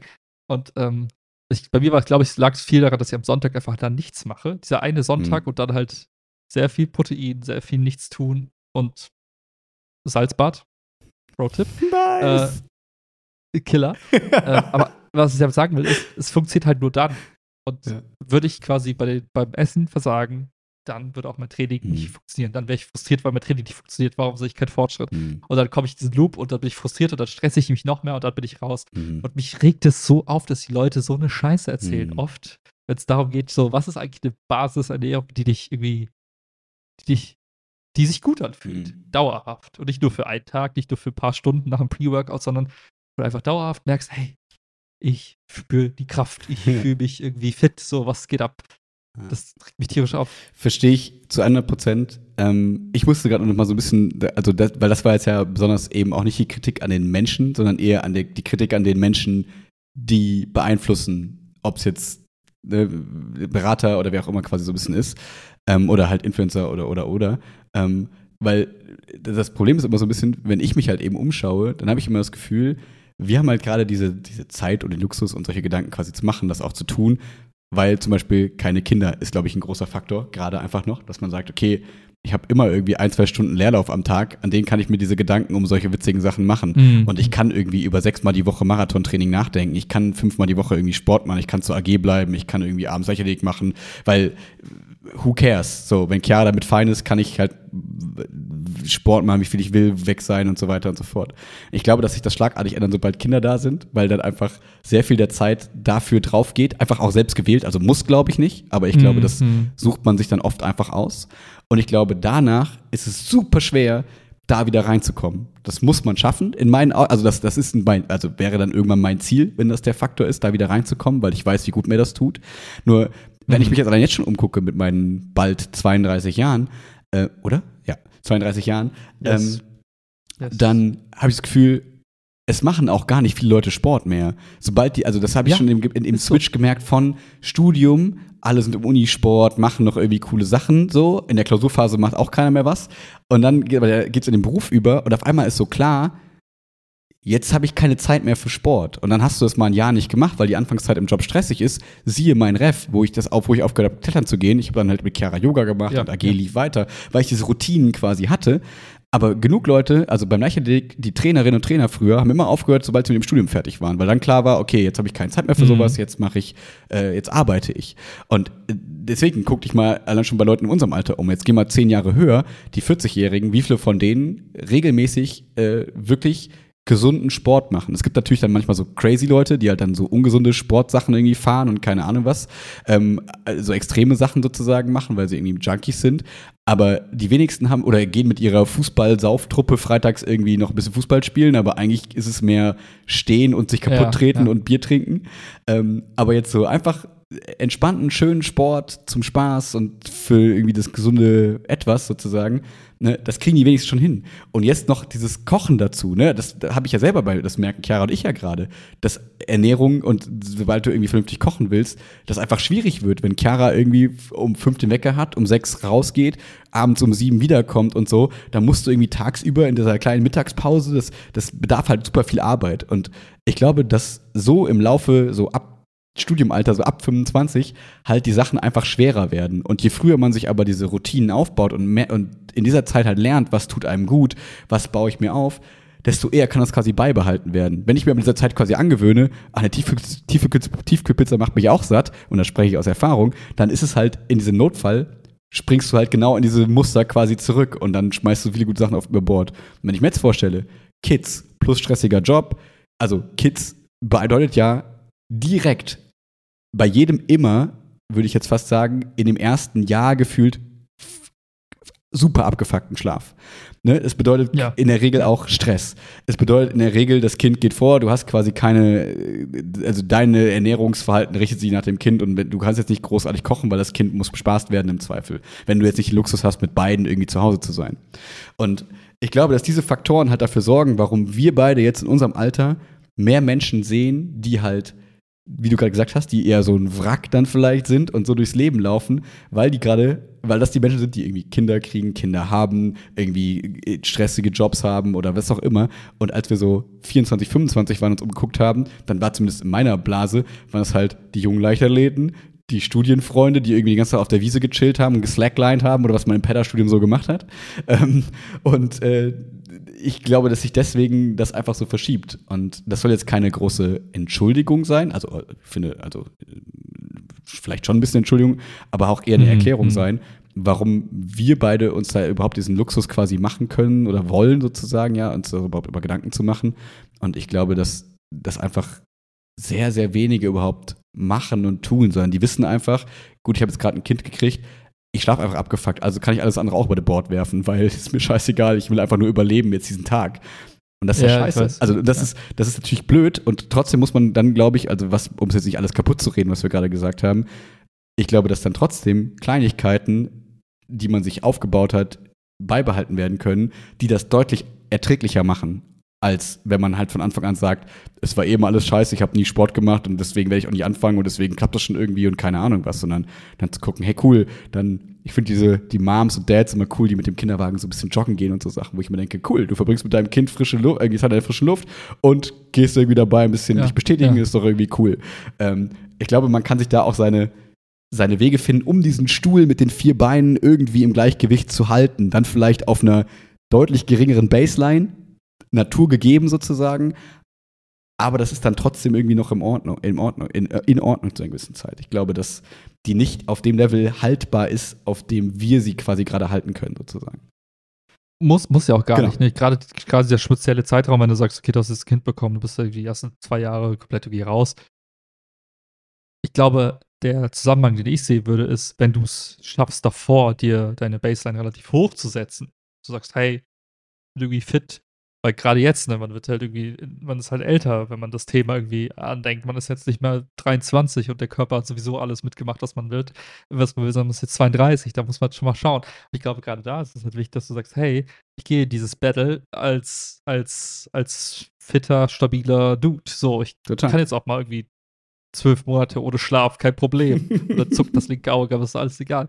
Ähm, und, und danach kann es halt weitergehen. Ich glaube halt, ähm, also, ich, ich will niemandem sagen, wie er zu leben hat. Ich will niemandem sagen, du musst, nur dann bist du glücklich. Aber ich würde jedem sagen, der irgendwann mal so, weiß ich, mit Mitte 40, 50 immer so merkt, so, ja, irgendwie fühle ich mich gar nicht gut, ne? Ich, ich habe irgendwie, schlucke wie 15 Pillen am Tag und irgendwie bin ich ein Wrack nicht mehr so. Ja, dein jüngeres Ich wusste, was du zu tun hast. das ist aber nicht getan, aus Gründen, whatever. Ich glaube halt, das ist halt eine, eine bewusste Entscheidung und eine, und eine, Priorität, die man setzen kann oder halt eben nicht. Und ich sage nicht nur, weil ich sie für mich jetzt setze, ist das quasi der einzige Weg, wie man das machen soll, aber ich glaube halt, meine, mein, mein, mein Gefühl bei drin sagt, ich glaube, wenn, es an einem, wenn du an einem Punkt bist, wo du den Spiegel schaust und dir denkst, fuck man, wo bin ich falsch abgebogen? Oder bei der Punkt kommst, merkst du, fuck man, irgendwie. Bei der Fokusstelle. Achso, was? Ach nee, wir reden nicht von mir. Okay, sorry. Ja. ja? Auch da. es ist halt eine Entscheidung, ne? Du kannst dich halt dafür oder dagegen entscheiden. Du kannst halt das tun, also eben die ganzen Dinge, so du kannst Meal Prep machen, du kannst Sport machen, du kannst halt irgendwie früh ins Bett gehen. Oder du kannst halt eben TV gucken, TikTok bingen und die ganzen anderen Kram machen. Aber beschwer dich dann nicht. Und ich würde mir eigentlich nur wünschen, dass mehr Menschen sagen, hey, ich priorisiere die anderen Dinge, weil es halt so offensichtlich ist, dass es irgendwann an den Punkt kommt, wo du sagst, fuck man, warum habe ich es nicht anders gemacht? Mhm. Wieso war ich so blöd? Ja. Und ich habe das ja selbst gemerkt. Ne? Ich habe auch irgendwie keine 10 Kilo zugenommen, gucke in den Spiegel und denke mir so, Fat Will. Alter, du bist richtiger Schwabbel geworden. So, what the fuck? Das habe ich übrigens nicht einmal gesehen. Das ist voll traurig. Ich wollte Fat Will einmal mal sehen. Ja, ist jetzt schon wieder auf dem äh, Rückgang. Schade. Schon zweieinhalb Kilo wieder runter nice. seit, seit vier Wochen. Deswegen, ähm, beeil dich.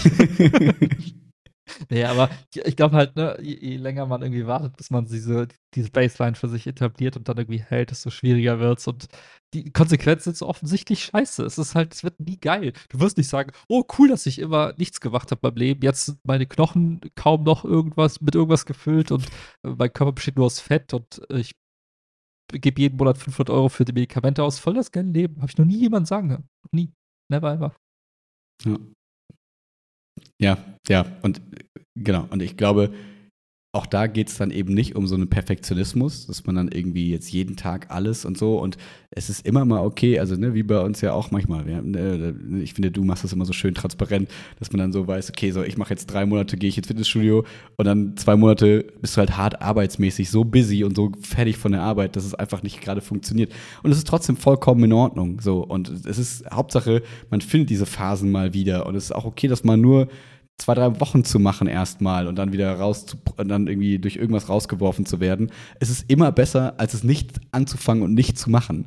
Weil es gibt, glaube ich, genug, die dann so sagen, ja, jetzt lohnt sich das ja gar nicht, weil jetzt ist ja erstmal das und das. Ich mache das dann da.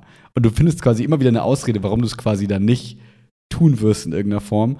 Und ich glaube, je früher ja, wir uns ja. irgendwelche Routinen angewöhnen und aufbauen, desto eher bleibt man dran. So. Und das ist äh, auch was, was in der Beratung den Leuten immer sage, dieser Trend, also das ist jetzt, oh Gott, das wäre richtig boomermäßig, dieser Trend mit den Fitnessstudios ähm, ist schön und gut, dass Leute überhaupt irgendwie quasi Sport machen, aber ein Fitnessstudio ist wie eine Kletterhalle, die zwingt dich quasi wenig, da wirklich hinzugehen. Und ähm, immer wenn Leute so sagen, ja, aber ich habe irgendwie auch keinen Antrieb, um rauszugehen und irgendwie kriege ich es nicht so richtig hin und ich will aber gerne Sport machen und so.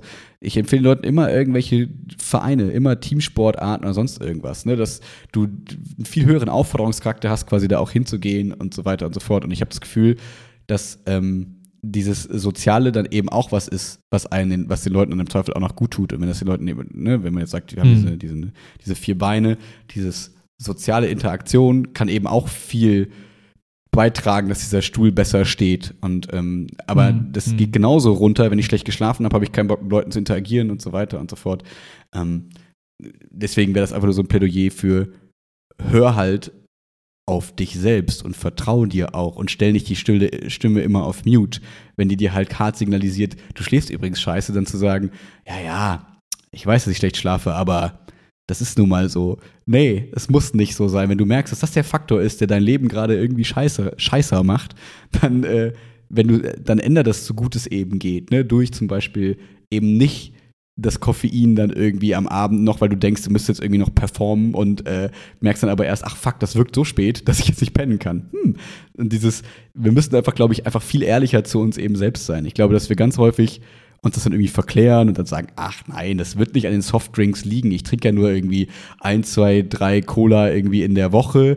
Ähm, die lohnt sich ja gar nicht, die wegzulassen. Ja, aber dann fang doch damit quasi mal an und teste und was hast du zu verlieren, wenn du es machst? Und ich glaube, dass da ganz häufig dieses, ich bin, eigentlich weiß ich die Lösung für mich und ich kenne eigentlich meine Themen und meine Probleme, aber ich will sie nicht angehen. Entweder weil ich zum Beispiel nicht zum Therapeuten gehe, weil da kriegt man ja eh keinen Platz, ja, aber wenn du dich jetzt anmeldest, kriegst du irgendwann einen Platz. Also mach's doch besser jetzt, als es immer quasi nicht zu tun, weil du hm. eh keinen Platz kriegst. Ne? Oder das mit dem Ernähren, ja, in den nächsten Tagen bin ich eh auf Dienstreise, da essen wir eh nur Scheiße. Ja, trotzdem lohnt es sich, diesen einen Tag schon anzufangen, das zu probieren, anders zu machen. So. Ja, und äh, ja. das, das ist, glaube ich, ähm, das, was ich dann immer bei, bei, bei diesen Menschen, die du gerade beschrieben hast, so, wenn du durch so einen Laden gehst und dann merkst irgendwie, schnaufen die Leute und irgendwie hast du das Gefühl, den Leuten geht es nicht so richtig gut und so, frage ich mich dann immer, wisst ihr gerade wirklich nicht, was euer Thema ist? Oder wisst ihr es eigentlich, aber habt nicht die Kraft oder den Willen oder auch im Zweifel nicht die Möglichkeiten, weil es eben gerade irgendeine Phase ist, wo man einfach irgendwie, wo es einem nicht gut geht, was ja auch immer fein ist.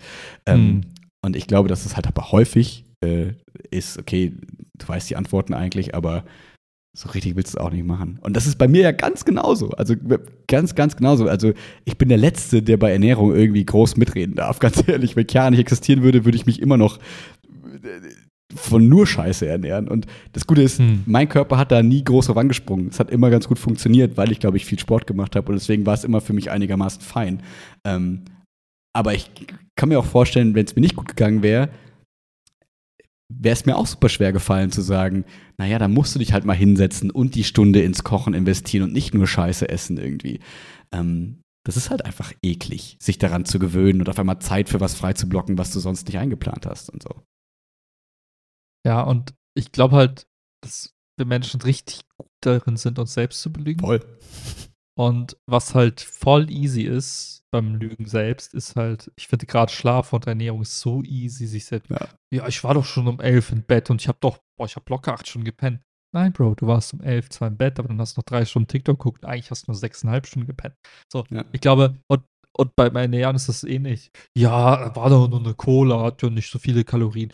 Ja, und äh, Protein habe ich auf jeden Fall genug. Ich habe einen Shake getrunken. ja. ja. Bro, das waren 30 Gramm Protein. So, du brauchst aber das Vierfache und den Rest, mhm. ja, ich habe noch drei Salzbrezeln gegessen. Mhm, funktioniert nicht. Und ich glaube halt, ne, und, ja, und ja ich, dieser, der Ratschlag ist immer so ein bisschen auf, auf der Grenze zwischen, naja, treibst du irgendwie Leute gerade irgendwie in, in, in die ultimative Tracking-Sucht mhm. und äh, in irgendein blödes Extrem. Aber ich glaube halt, wenn du so jemand bist, der sehr, sehr, äh, sehr gerne mal so sich selbst ein bisschen anflunkert und sagt, ja, ja, habe ich doch gemacht, dann track das mal. Und dann guck, ob es wirklich, wirklich gepasst hat.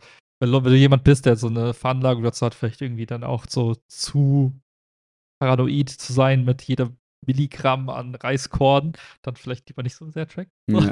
Aber da musste, glaube ich, jeder selbst so mindestens ehr so ehrlich zu sich selbst sein, zu wissen, so, tut mir das gerade gut oder nicht. Und ich glaube halt, viele sind halt einfach eher da drin, sich selber zu belügen hm. und ähm, drehen sich dann ein, ja, ich mache doch alles, wie man, wie man das so tun soll, aber machen es halt gar nicht hm. und, und drehen sich das aber ein. Und, äh, ja. Ich glaube, da würde so ein bisschen, bisschen was aufschreiben tatsächlich mal helfen. Und da mal so eine, so eine realistische Perspektive auf sein Essverhalten hm. oder sein Schlafverhalten zu bekommen. Ja, und das, jetzt das, letzter Punkt zu, zu, diesem ganzen Thema.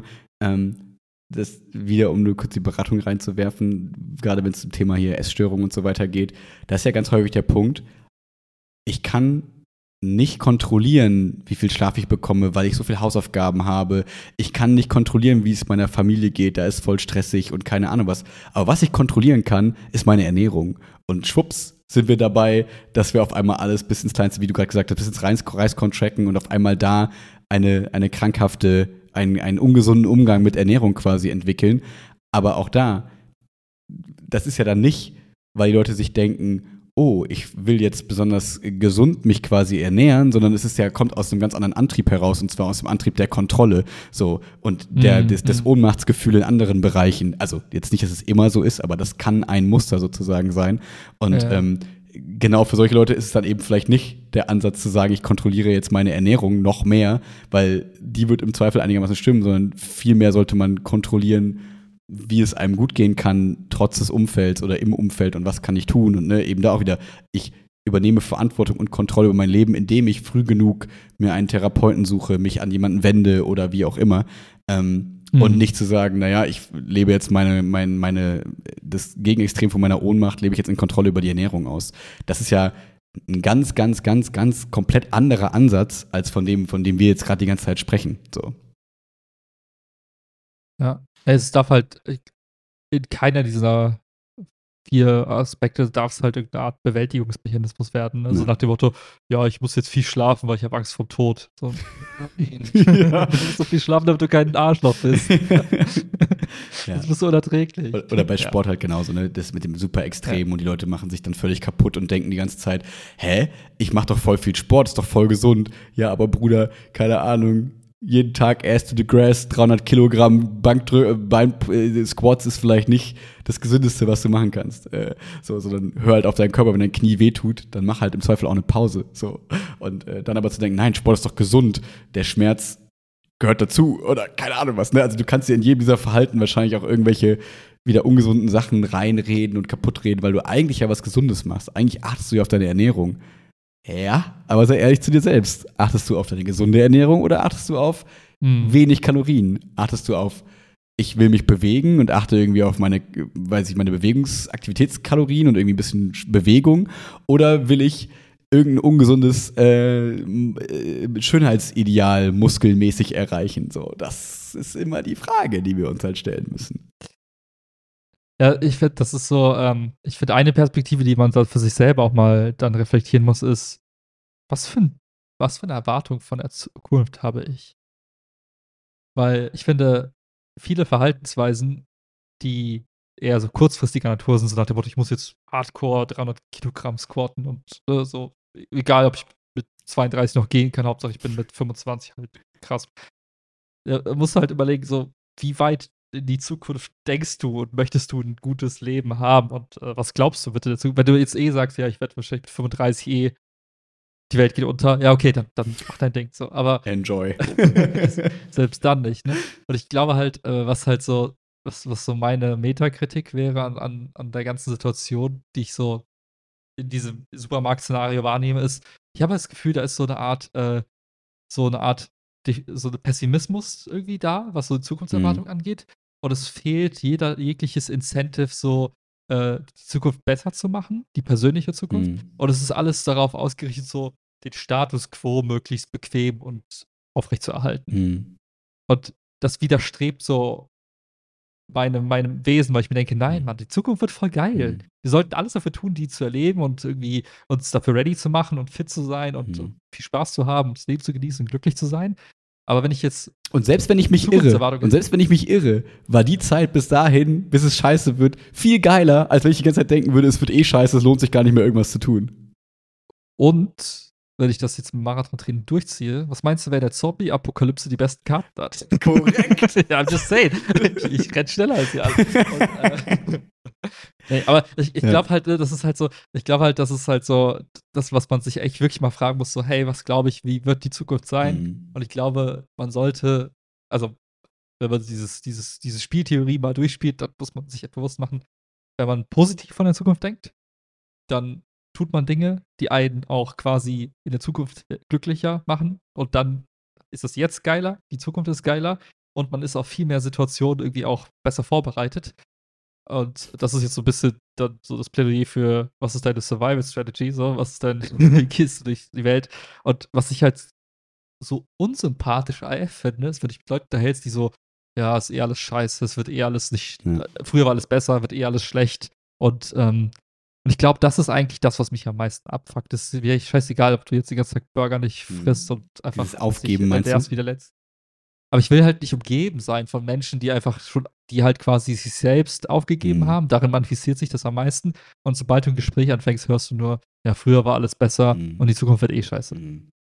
Das ist halt einfach nicht so mein Vibe. Damit kann ich irgendwie, also das, das triggert mich nicht. Damit bin ich, also solchen Menschen habe ich halt nicht so viel, weil es halt einfach da nicht zu holen ist. Es ist mhm. einfach so, als würdest du mit einem leeren Fass sprechen. Das ist so ein bisschen so ein Echo, was sich die ganze Zeit wiederholt, aber irgendwie kommt da auch nichts weiter. Ja.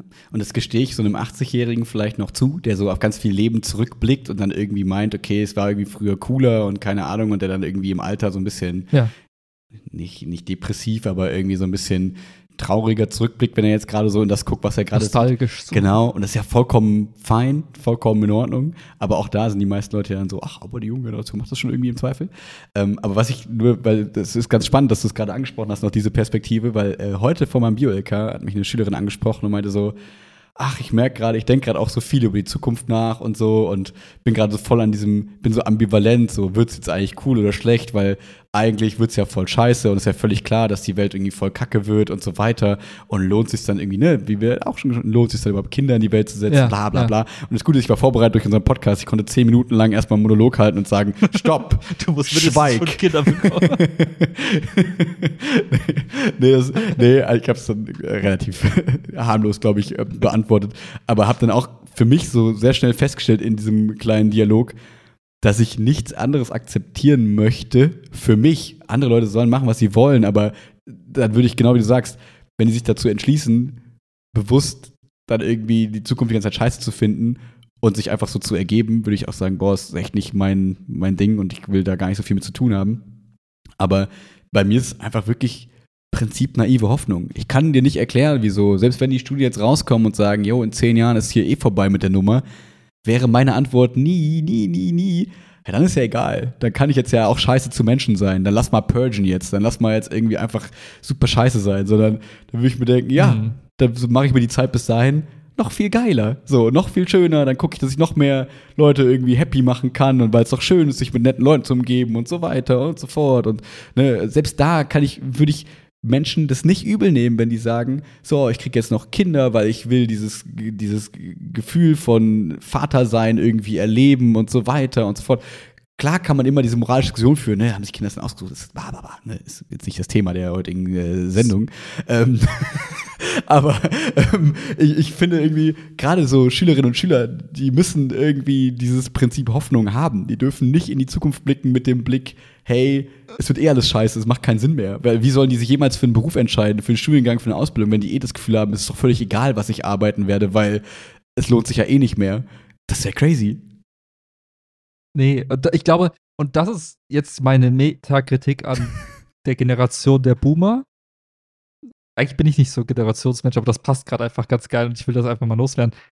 Ich glaube, was, was jetzt, also ich glaube, was passiert ist, wenn ich jetzt so einfach so eine Art äh, Realtime-Analyse, historische Kontext der unserer Eltern und allen älteren Menschen. Unsere Eltern und die Generation davor, vielleicht nicht so 100%, aber so mindestens ab einer bestimmten Zeit. Und die hatten alle halt immer, jedes Jahr wussten die, ah, das nächste Jahr wird geiler wir können uns mehr leisten, ne? unser Leben verbessert sich, plötzlich gibt es Spülmaschinen, plötzlich gibt es Mikrowellen, wir können ein geiles Auto, wir können uns ein Haus kaufen, dies, das. Das Leben wurde für jedes Jahr irgendwie geiler, so gefühlt. Also es gab immer einen Fortschritt. Oh, guck mal, krass, jetzt fliegen die auf den Mond, guck mal, das passiert gerade. Oh, Hilfe, Atombombe, bisschen spooky, aber irgendwie krass, dass sowas geht.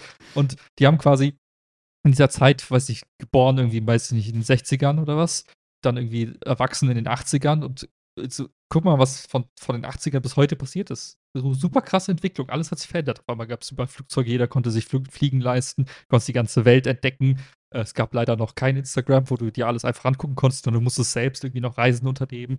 Ähm, du konntest dir ein Haus leisten, wusstest, du, du, schickst deine Kinder auf eine gute Schule und studieren und bla bla bla. Und die werden noch viel geileres Leben haben, weil die können dann studiert quasi dieses Game rein, äh, in dieses Game gehen und alles wird noch mal viel geiler.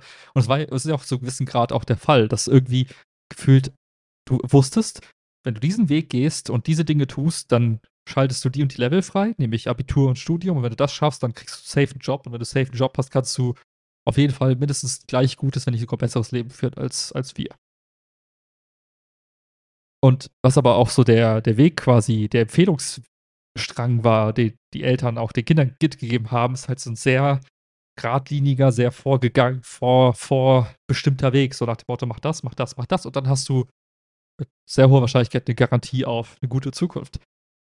Jetzt hat sich die Welt aber geändert. Und niemand von uns ist richtig darauf vorbereitet, auf eine Welt, in der auf einmal das alles nicht so, dieser Plan nicht so richtig aufgeht.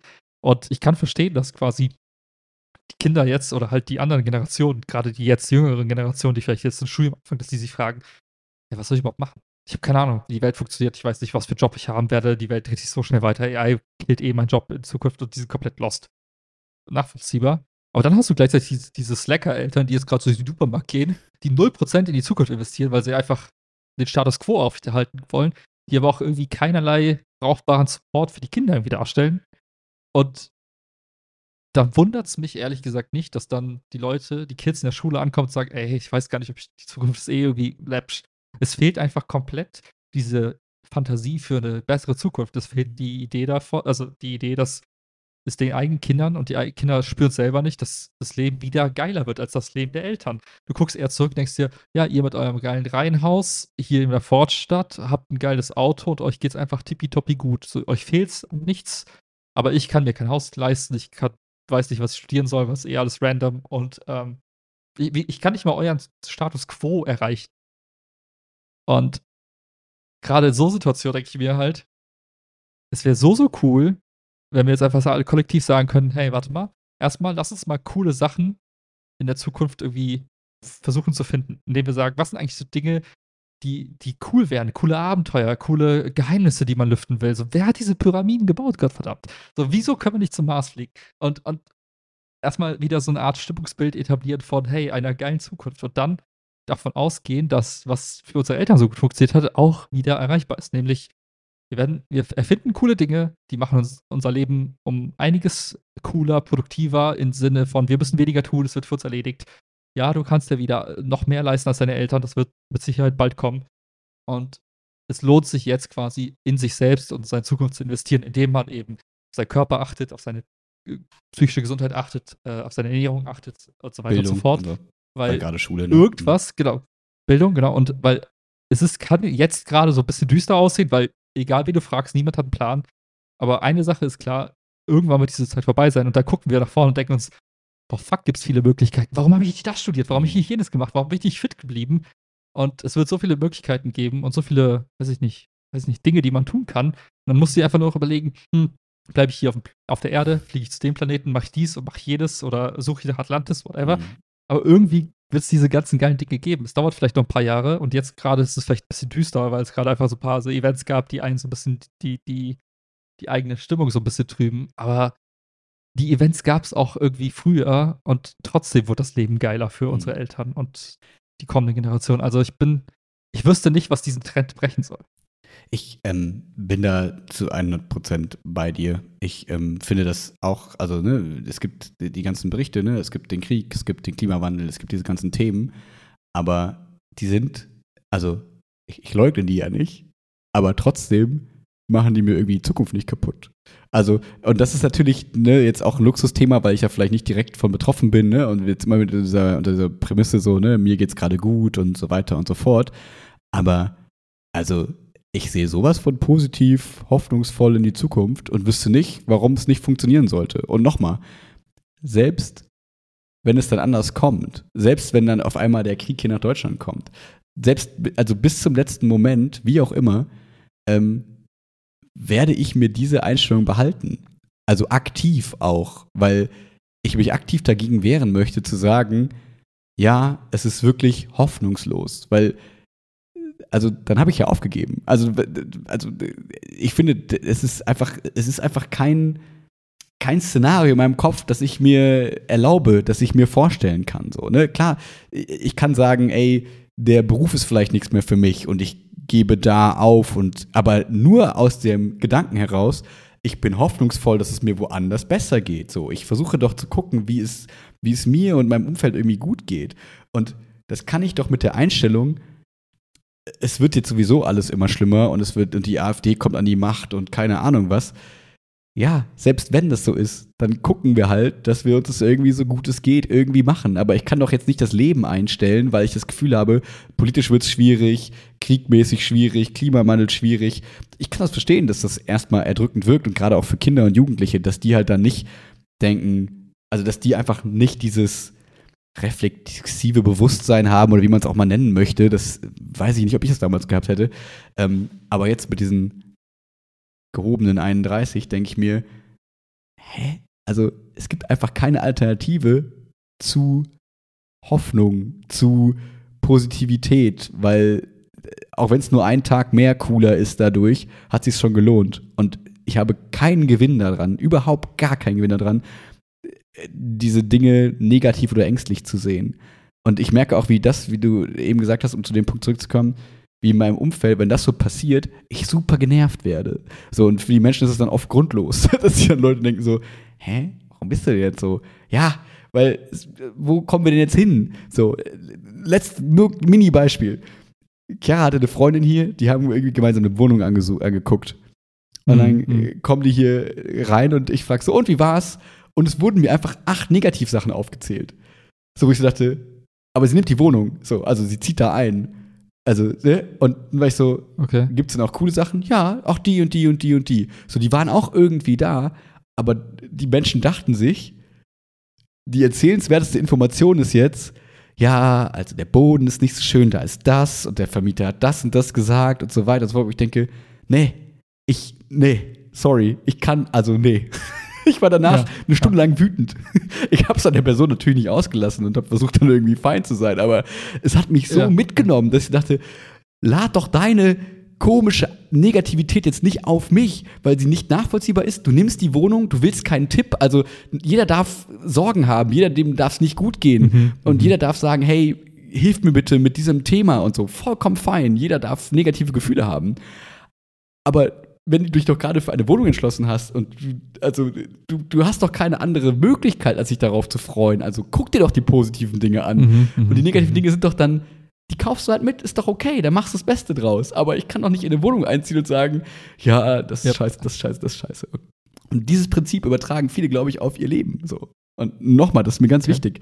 Es geht nicht darum, dass es Menschen nicht gut gehen darf. Menschen dürfen Sorgen haben, die dürfen auch mal ein Jahr leiden ja. und das ja. ist alles vollkommen okay. Aber nicht bei so irrationalen Sachen wie Zukunft, nicht bei sowas wie, ich habe mich gerade da und dafür entschieden, ich kaufe mir ein Auto, aber das ist eigentlich voll scheiße, weil, ja, dann kauf's nicht. Oder du hast es gekauft, also dann, hä? oh Gott, ja. ich werde schon wieder ganz, ganz wütend. Vor allem, für, also, das ist halt, manchmal ist es halt auch geil, in so einer Bubble zu hängen. Also, du hast gerade gesagt, es bleibt ja, es bleibt einem ja nichts anderes übrig, als optimistisch zu bleiben. Das würde ich auch so unterschreiben, weil Pessimismus hat keinen Vorteil. Was bringt es dir, wenn du recht hast, aber die Welt untergeht? Exakt. Ich hab's euch wow. doch gesagt. Kannst, dich, kannst, kannst applaudieren, während der Komet so dein Gesicht liegt. Okay, herzlichen Glückwunsch. Abgesehen davon hat es keinerlei Vorteil. So.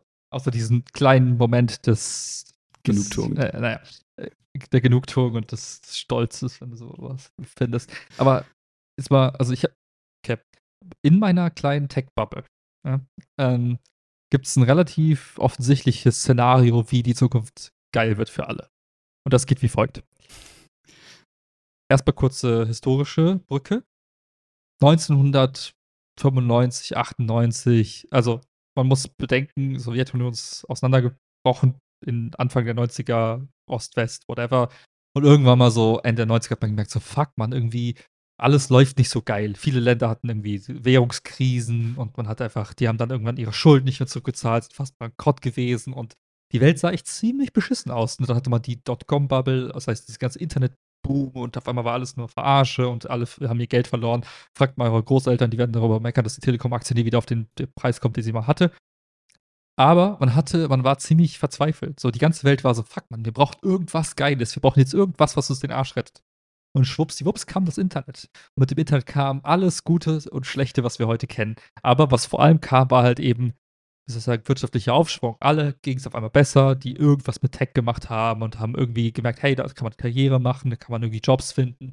Und die ganze Welt hat sich irgendwie verändert. So in jeder Branche wird, ist das Internet eingekehrt und heutzutage kann man sogar seinen Arzttermin über das Internet buchen, selbst beim, beim Doktor um die Ecke.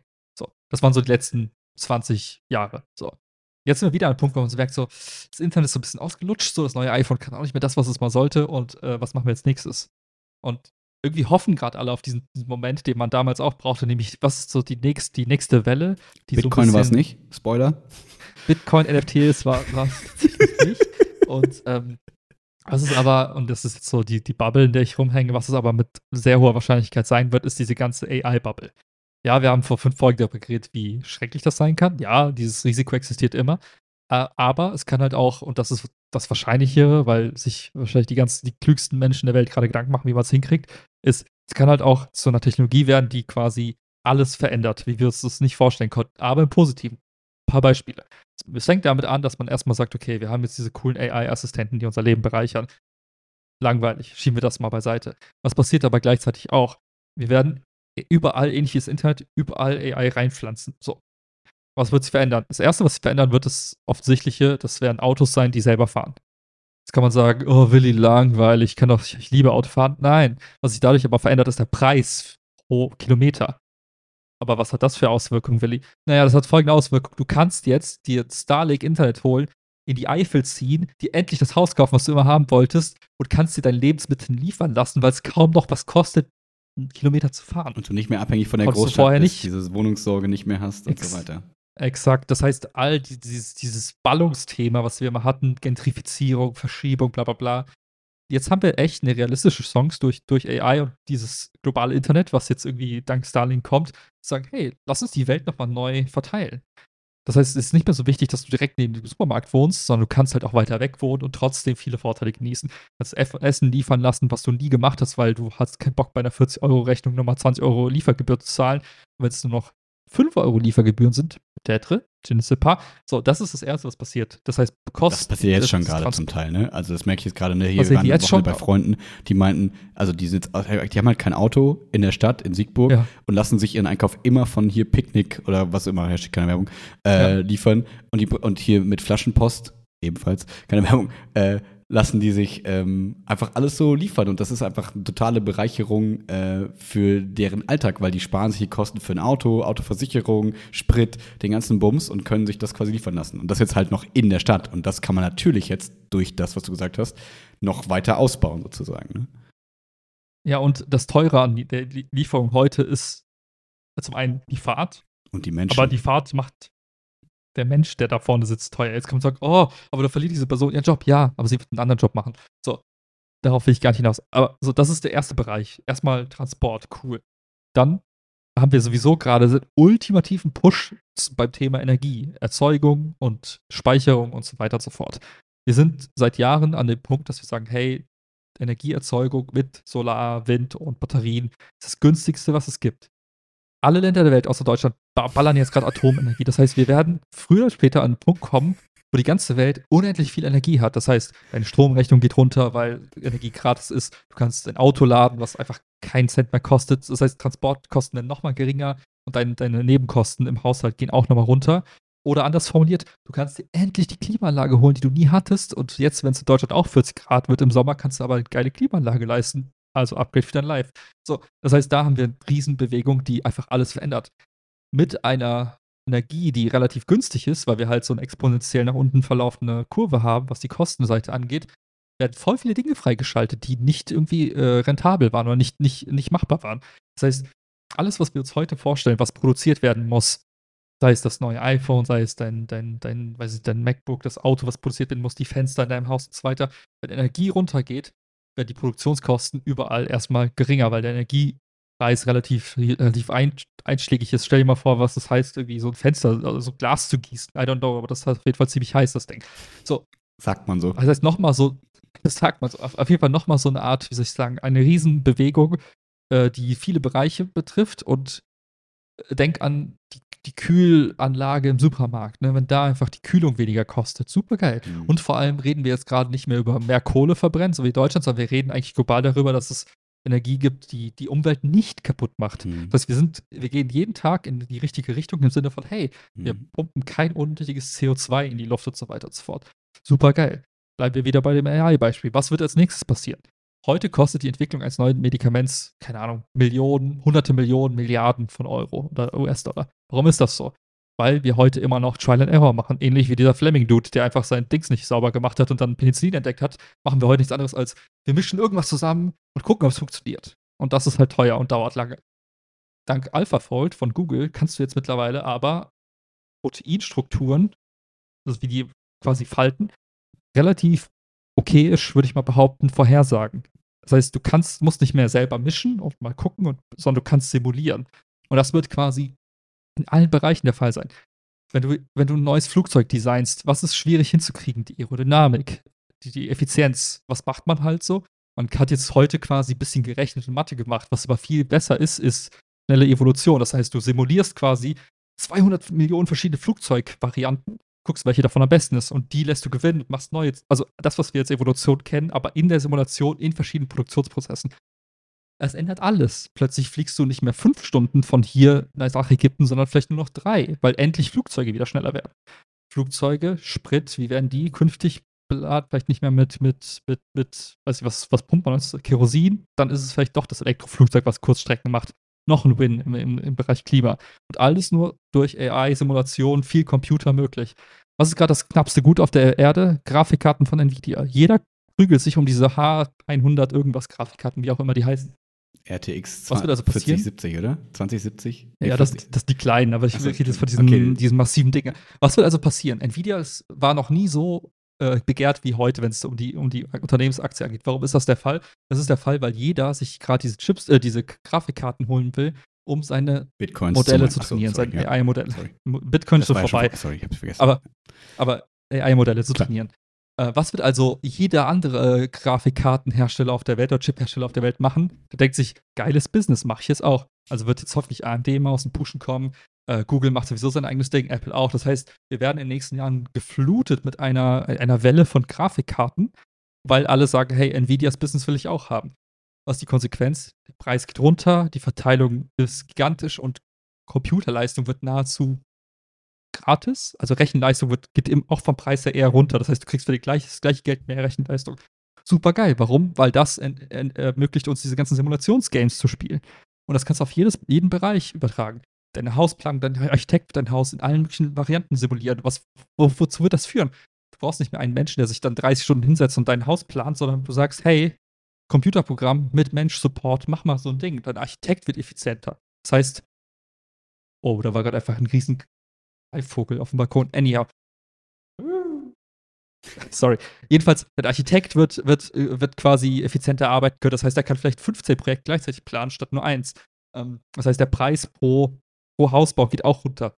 Und eigentlich muss man sich das so vorstellen wie das Internet. Es wird überall Einfluss finden, es wird überall da sein und es wird in jedem Bereich, wo es, wo es quasi ankommt, entweder die Sachen viel, viel geiler machen, als sie vorher waren. Zum Beispiel Autos fahren selber, es müssen keine Menschen mehr im Verkehrsunfall sterben. Oder die Lieferung einer Pizza über Lieferando ist über höhere Distanzen möglich. Bei Kühlung ist auch günstiger geworden, happy dank durch die Energiepreise. Oder dein Haus wird günstiger sein. Also, das heißt, alle Dinge, die wir heute uns anschauen und denken, bah, fuck, wie soll ich mir das jemals leisten, haben tendenziell eher ein, ein sozusagen, preissenkenden Effekt vor sich, der noch nicht eingetreten ist, aber der eingetreten wird höchstwahrscheinlich. Und wenn das der Fall ist, dann wird unsere Welt in vielen Bereichen anders aussehen. Es wird neue Jobs geben, die es vorher nicht gab.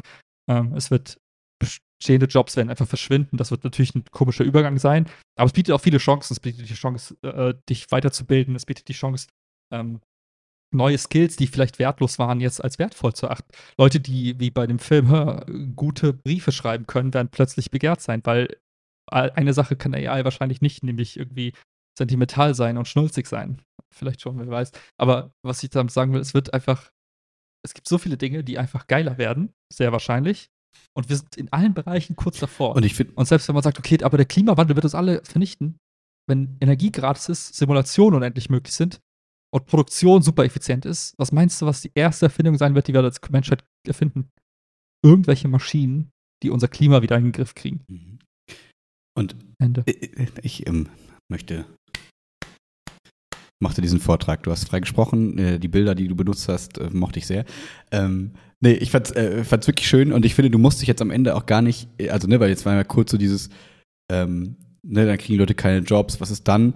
Ja, das, oder was ist mit dem Atommüll vielleicht und so weiter. Das sind natürlich Themen, die sind jetzt gerade weniger in den Vordergrund gerückt, aber finde ich völlig zu Recht, weil die Leute, die die ganze Zukunft immer so negativ sehen, die sagen ja auch nur, alles ist scheiße, alles wird schlimm, wir werden alle sterben und so weiter. Und ich finde, man darf auch mal ein, ohne mit 18.000 Fußnoten, positives Bild dem Ganzen zwar so, sozusagen entgegenstellen und nicht immer, ja, aber was ist, wenn das? Ja, aber was ist, wenn das? Weil das Gleiche kann man bei dem Negativbeispiel ja auch machen. Ja, aber was ist, wenn die Welt nicht untergeht, weil das passiert? Was ist, wenn Mhm. jetzt alle auf einmal viele Kinder kriegen? Was ist jetzt auf einmal das passiert? Das ist ja vollkommen okay. Und natürlich muss man Sachen ausdifferenzieren und so weiter, aber für so einfach mal fünf Minuten sich auf ein Szenario quasi einzulassen, finde ich das ähm, absolut plausibel und äh, cool und nachvollziehbar ähm, sozusagen. Und äh, wenn ich mir was aussuchen kann, und ich kann es mir halt aussuchen, witzigerweise, weil sich jetzt jeder aussuchen kann, glaube ich lieber an so ein Szenario, das du gerade gemalt hast, als an ein Szenario, das mir jemand malt und sagt, alles wird schlimm. So, ne? Weil das eine blendet das andere ja nicht aus. Es ist ja nicht dieses Status Quo-Ding, es ist ja nicht dieses, nein, wir machen einfach alles so weiter wie jetzt und dann geht irgendwann die Welt unter wegen des Klimas und ich habe Angst davor und so weiter und so fort, sondern es ist ja ein, ein proaktives Szenario. Es ist ja ein Szenario, wo sich etwas verändert. Es ist ja nicht das Szenario mit, okay, wir müssen einfach, also alles bleibt einfach wie es ist. Und dann verstehe ich, dass man dann immer sagt, ja, okay, aber wir müssen doch irgendwas irgendwie mal tun. Aber das passiert ja in dem Szenario, das du aufgezeigt hast. Und deswegen finde ich es einem, eins, dass man, dem man ähm, gut irgendwie folgen kann. Und ähm, wie gesagt, wenn ich es mir aussuchen kann, bin ich, egal wie naiv es ist, immer eher dabei als bei dem anderen. Bei dem, bei dem negativen Szenario sozusagen. Weil was bringt, nochmal, was bringt es mir? Was bringt es mir? Ich male mir lieber eine coole Zukunft aus, ähm, die ich irgendwie spannend und witzig finde, mit Einschränkungen, die dann vielleicht irgendwie damit einhergehen und so weiter und so fort. Aber die werden wir dann besprechen in diesem Podcast, wenn sie vorkommen sozusagen und wenn sie da sind und dann kann man sich darüber unterhalten, ähm, anstatt einfach jetzt aufzugeben und zu sagen, ja, nee, die Zukunft wird eh scheiße, deswegen lohnt es sich gar nicht mehr, sich darauf zu freuen. Wir brauchen daran gar nicht mehr forschen, das macht ja gar keinen Sinn mehr. Und, nee. Ja. Nee, und ich für meinen Teil habe für mich sehr, sehr proaktiv und vorausschauend einfach bestimmte Sachen entschieden.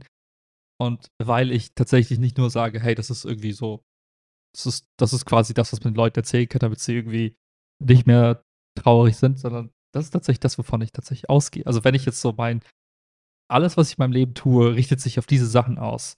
Der Job, den ich jetzt mache und den, die, die Branche, die mich entwickle, geht in die Richtung, dass ich sage, hey, ich will, ich will irgendwie teilhaben in diesem Ganzen. So wie Leute damals gesagt haben, hey, in den Anfang der 2000er gesagt haben, hey, ich will in Silicon Valley, weil ich irgendwas mit dem Internet zu tun haben will. Ähm, Investments, die ich jetzt mache, sind darauf ausgerichtet, dass diese Dinge passieren. Das heißt, das heißt, ich sage nicht nur schöne Dinge, die äh, dreht mir das ein, sondern wenn das so nicht aufgeht, dann tut es mir auch finanziell weh. Und die ganze Thema mit, das ganze Thema mit, ja, ich versuche meinen Körper irgendwie aufrechtzuerhalten und nicht kommen zu lassen, spekuliert darauf, dass in Zukunft es vielleicht auch Dinge gibt, die äh, so cool sind, dass ich die einfach miterleben will. Dass ich einfach sagen will, hey, ich will das und ich, ich, will, ich will das auch gerne teilen mit anderen Leuten. Ich will gerne, dass die Leute um mich herum, das war dieser, die erste Hälfte des Podcasts, geht ja, ging ja nur darum, dass ich sagte, ey Leute, kriegt ihr einen Scheiß zusammen. Mhm. Ich will nicht mehr im Supermarkt laufen und um mich herum nur Zombies sehen. Mir geht es halt darum, dass all diese coolen Dinge, die passieren werden, dass ich das mit anderen Leuten miterleben kann, dass meine Nachbarn nicht plötzlich alle weg sind. Dass, Weil was bringt es alle irgendwie sagen, ja, alleine in der tollen eben. Welt zu sein? Das will ja keiner sozusagen. Ja, ich, und am Ende des Tages muss man sich immer die Frage stellen, wie den, den größten Einfluss, den wir haben, ist, wie hoch ist die Roboterquote? Je weniger Menschen wir machen, die weniger Menschen existieren, desto mehr müssen wir mit Robotern kompensieren. In der Pflege, im Service und so weiter. Und ich finde Menschen gar nicht so scheiße. Also lasst sie vor allem viel, viel Menschen machen. Dann müssen wir weniger Roboter benutzen können, müssen aber nicht. Und dann können wir alle zusammen diese coole Zukunft genießen und ähm, uns eigentlich die Frage beantworten, wer hat die Pyramiden gebaut? Das ist das Wichtigste. Und mit dieser Frage schicken wir euch äh, in den Schlaf ähm, und wünschen einen schönen Abend und eine gute Nacht. Peace out.